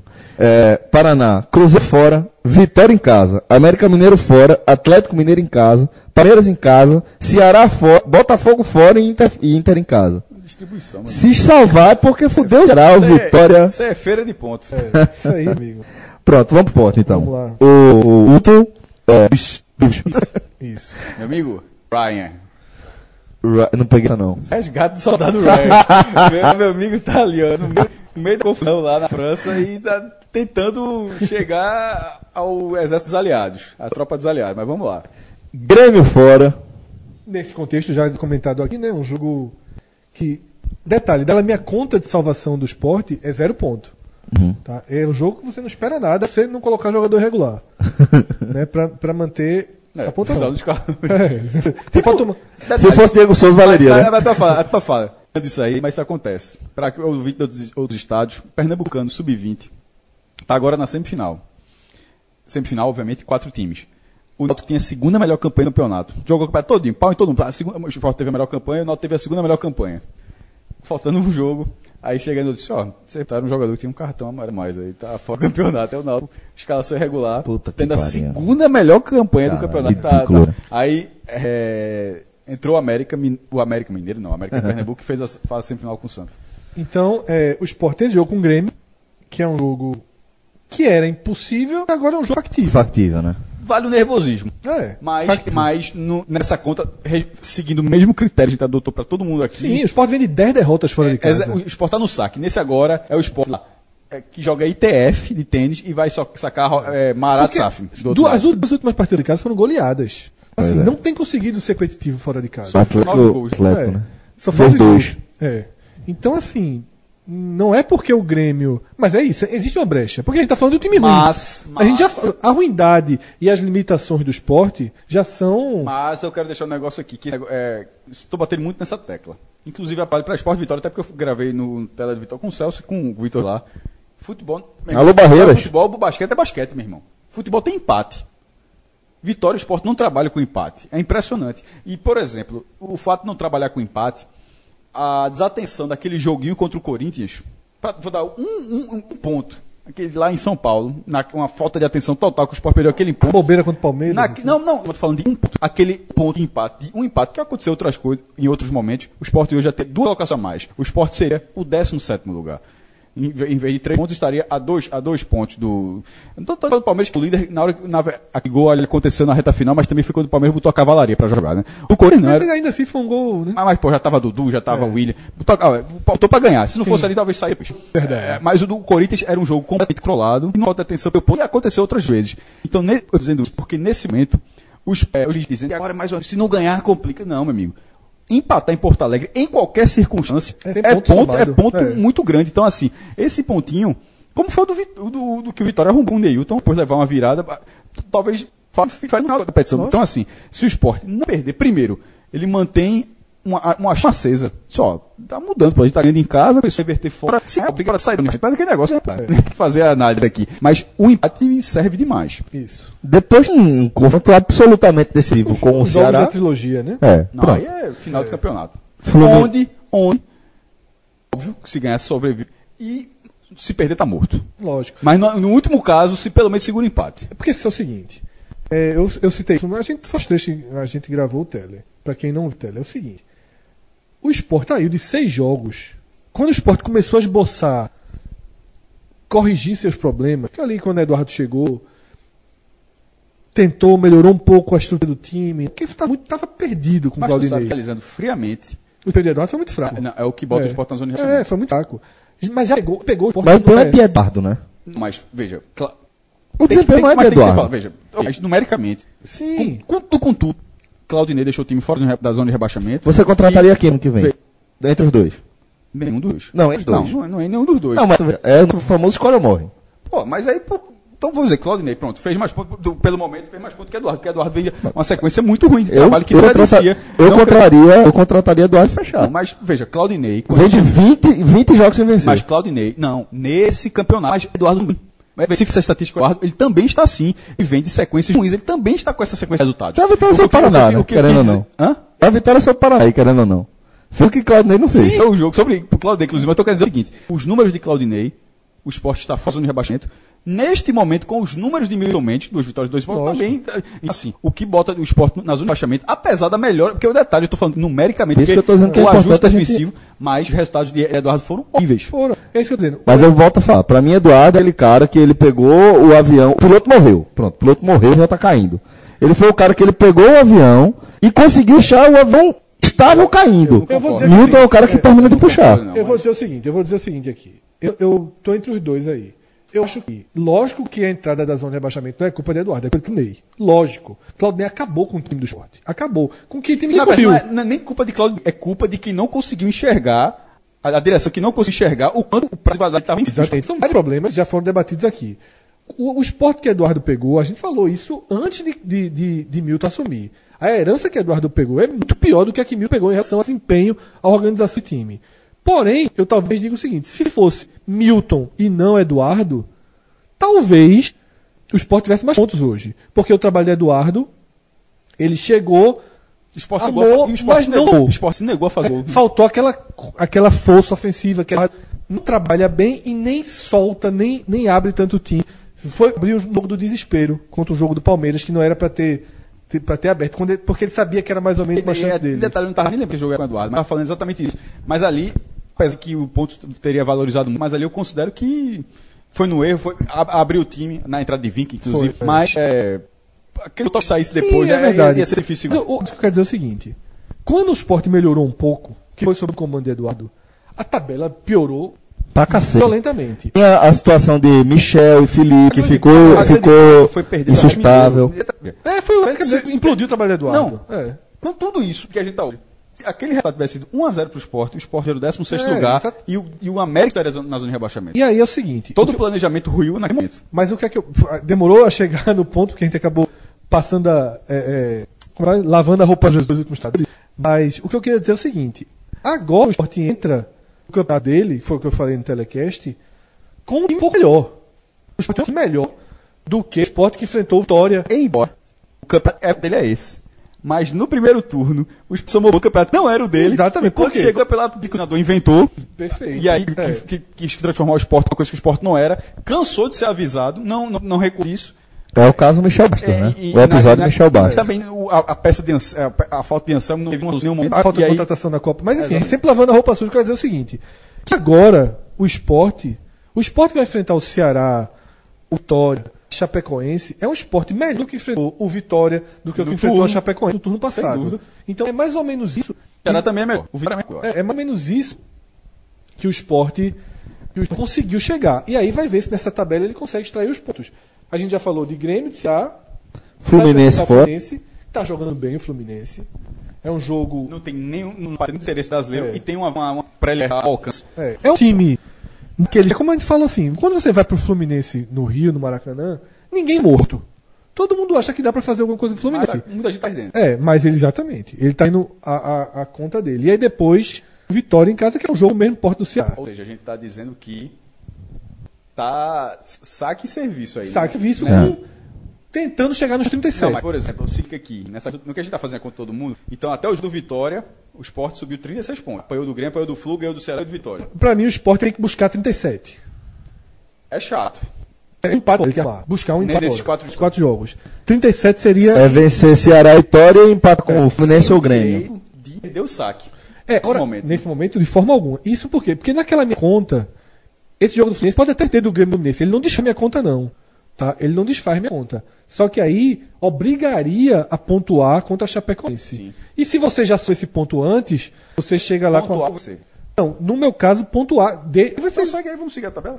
Ele segue o Chapecoense fora, Ah, depois. Não, Flamengo. Flamengo, as duas em casa, é Vitória Flamengo. Isso. É. É. uma, coisa que tem que ser bastante. Duas em casa, duas fora. a Outra coisa que tem que ser bastante é, Destacado. destacada, é, a palavra é exatamente isso que eu estava querendo buscar, num possível ponto em Porto Alegre. Porque, veja, o cara arruma esse ponto em Porto Alegre e o cara volta para 3 e 4. 3, ou seja, assim, ó, você ganhou do Vasco, foi para Porto Alegre, não perdeu, volta para Recife, 3 de 4. E na, na Retiro, ou seja, abre aquele, aquele portal da Caverna do Dragão. Assim. Ceará, Vitória e Flamengo com o Fluminense E fora. tem, entre aspas, a sorte, porque nesse jogo não ser fácil em nenhuma circunstância, mas de o Flamengo ser o terceiro. Porque se o Pode Sport- desmobilizar, é. Não, porque, veja, se o, o- se o Sport chegar para uma decisão contra o Flamengo terceiro, significa que ele conseguiu vencer os outros dois. Isso. Ou seja, já estaria, jogaria de peito estourado. A bronca de, de repente pegar o Flamengo primeiro, levar porrada e ter que recuperar com os outros, algo seria muito mais talhoso. Então, nesse O momento, Sport não tem mais condição de levar outra porrada e voltar. De ter que ser ou, ou sai nesse, nessa pisadinha agora não sai seria, mais. que seria justamente a vitória sobre o Vitória. É tipo, Uhum. ganhou do Vitória, o próximo jogo é aqui também. O cara vai buscar pô, mas a gente vai buscar. E, tem jogo. Como, detalhe, como quase sempre tem. Não, o Flamengo é um time melhor do que o Sport, obviamente, mas que num jogo desse tipo é pau a pau. Como- o fato de ser na ilha é um jogo pau a Recife. pau. É.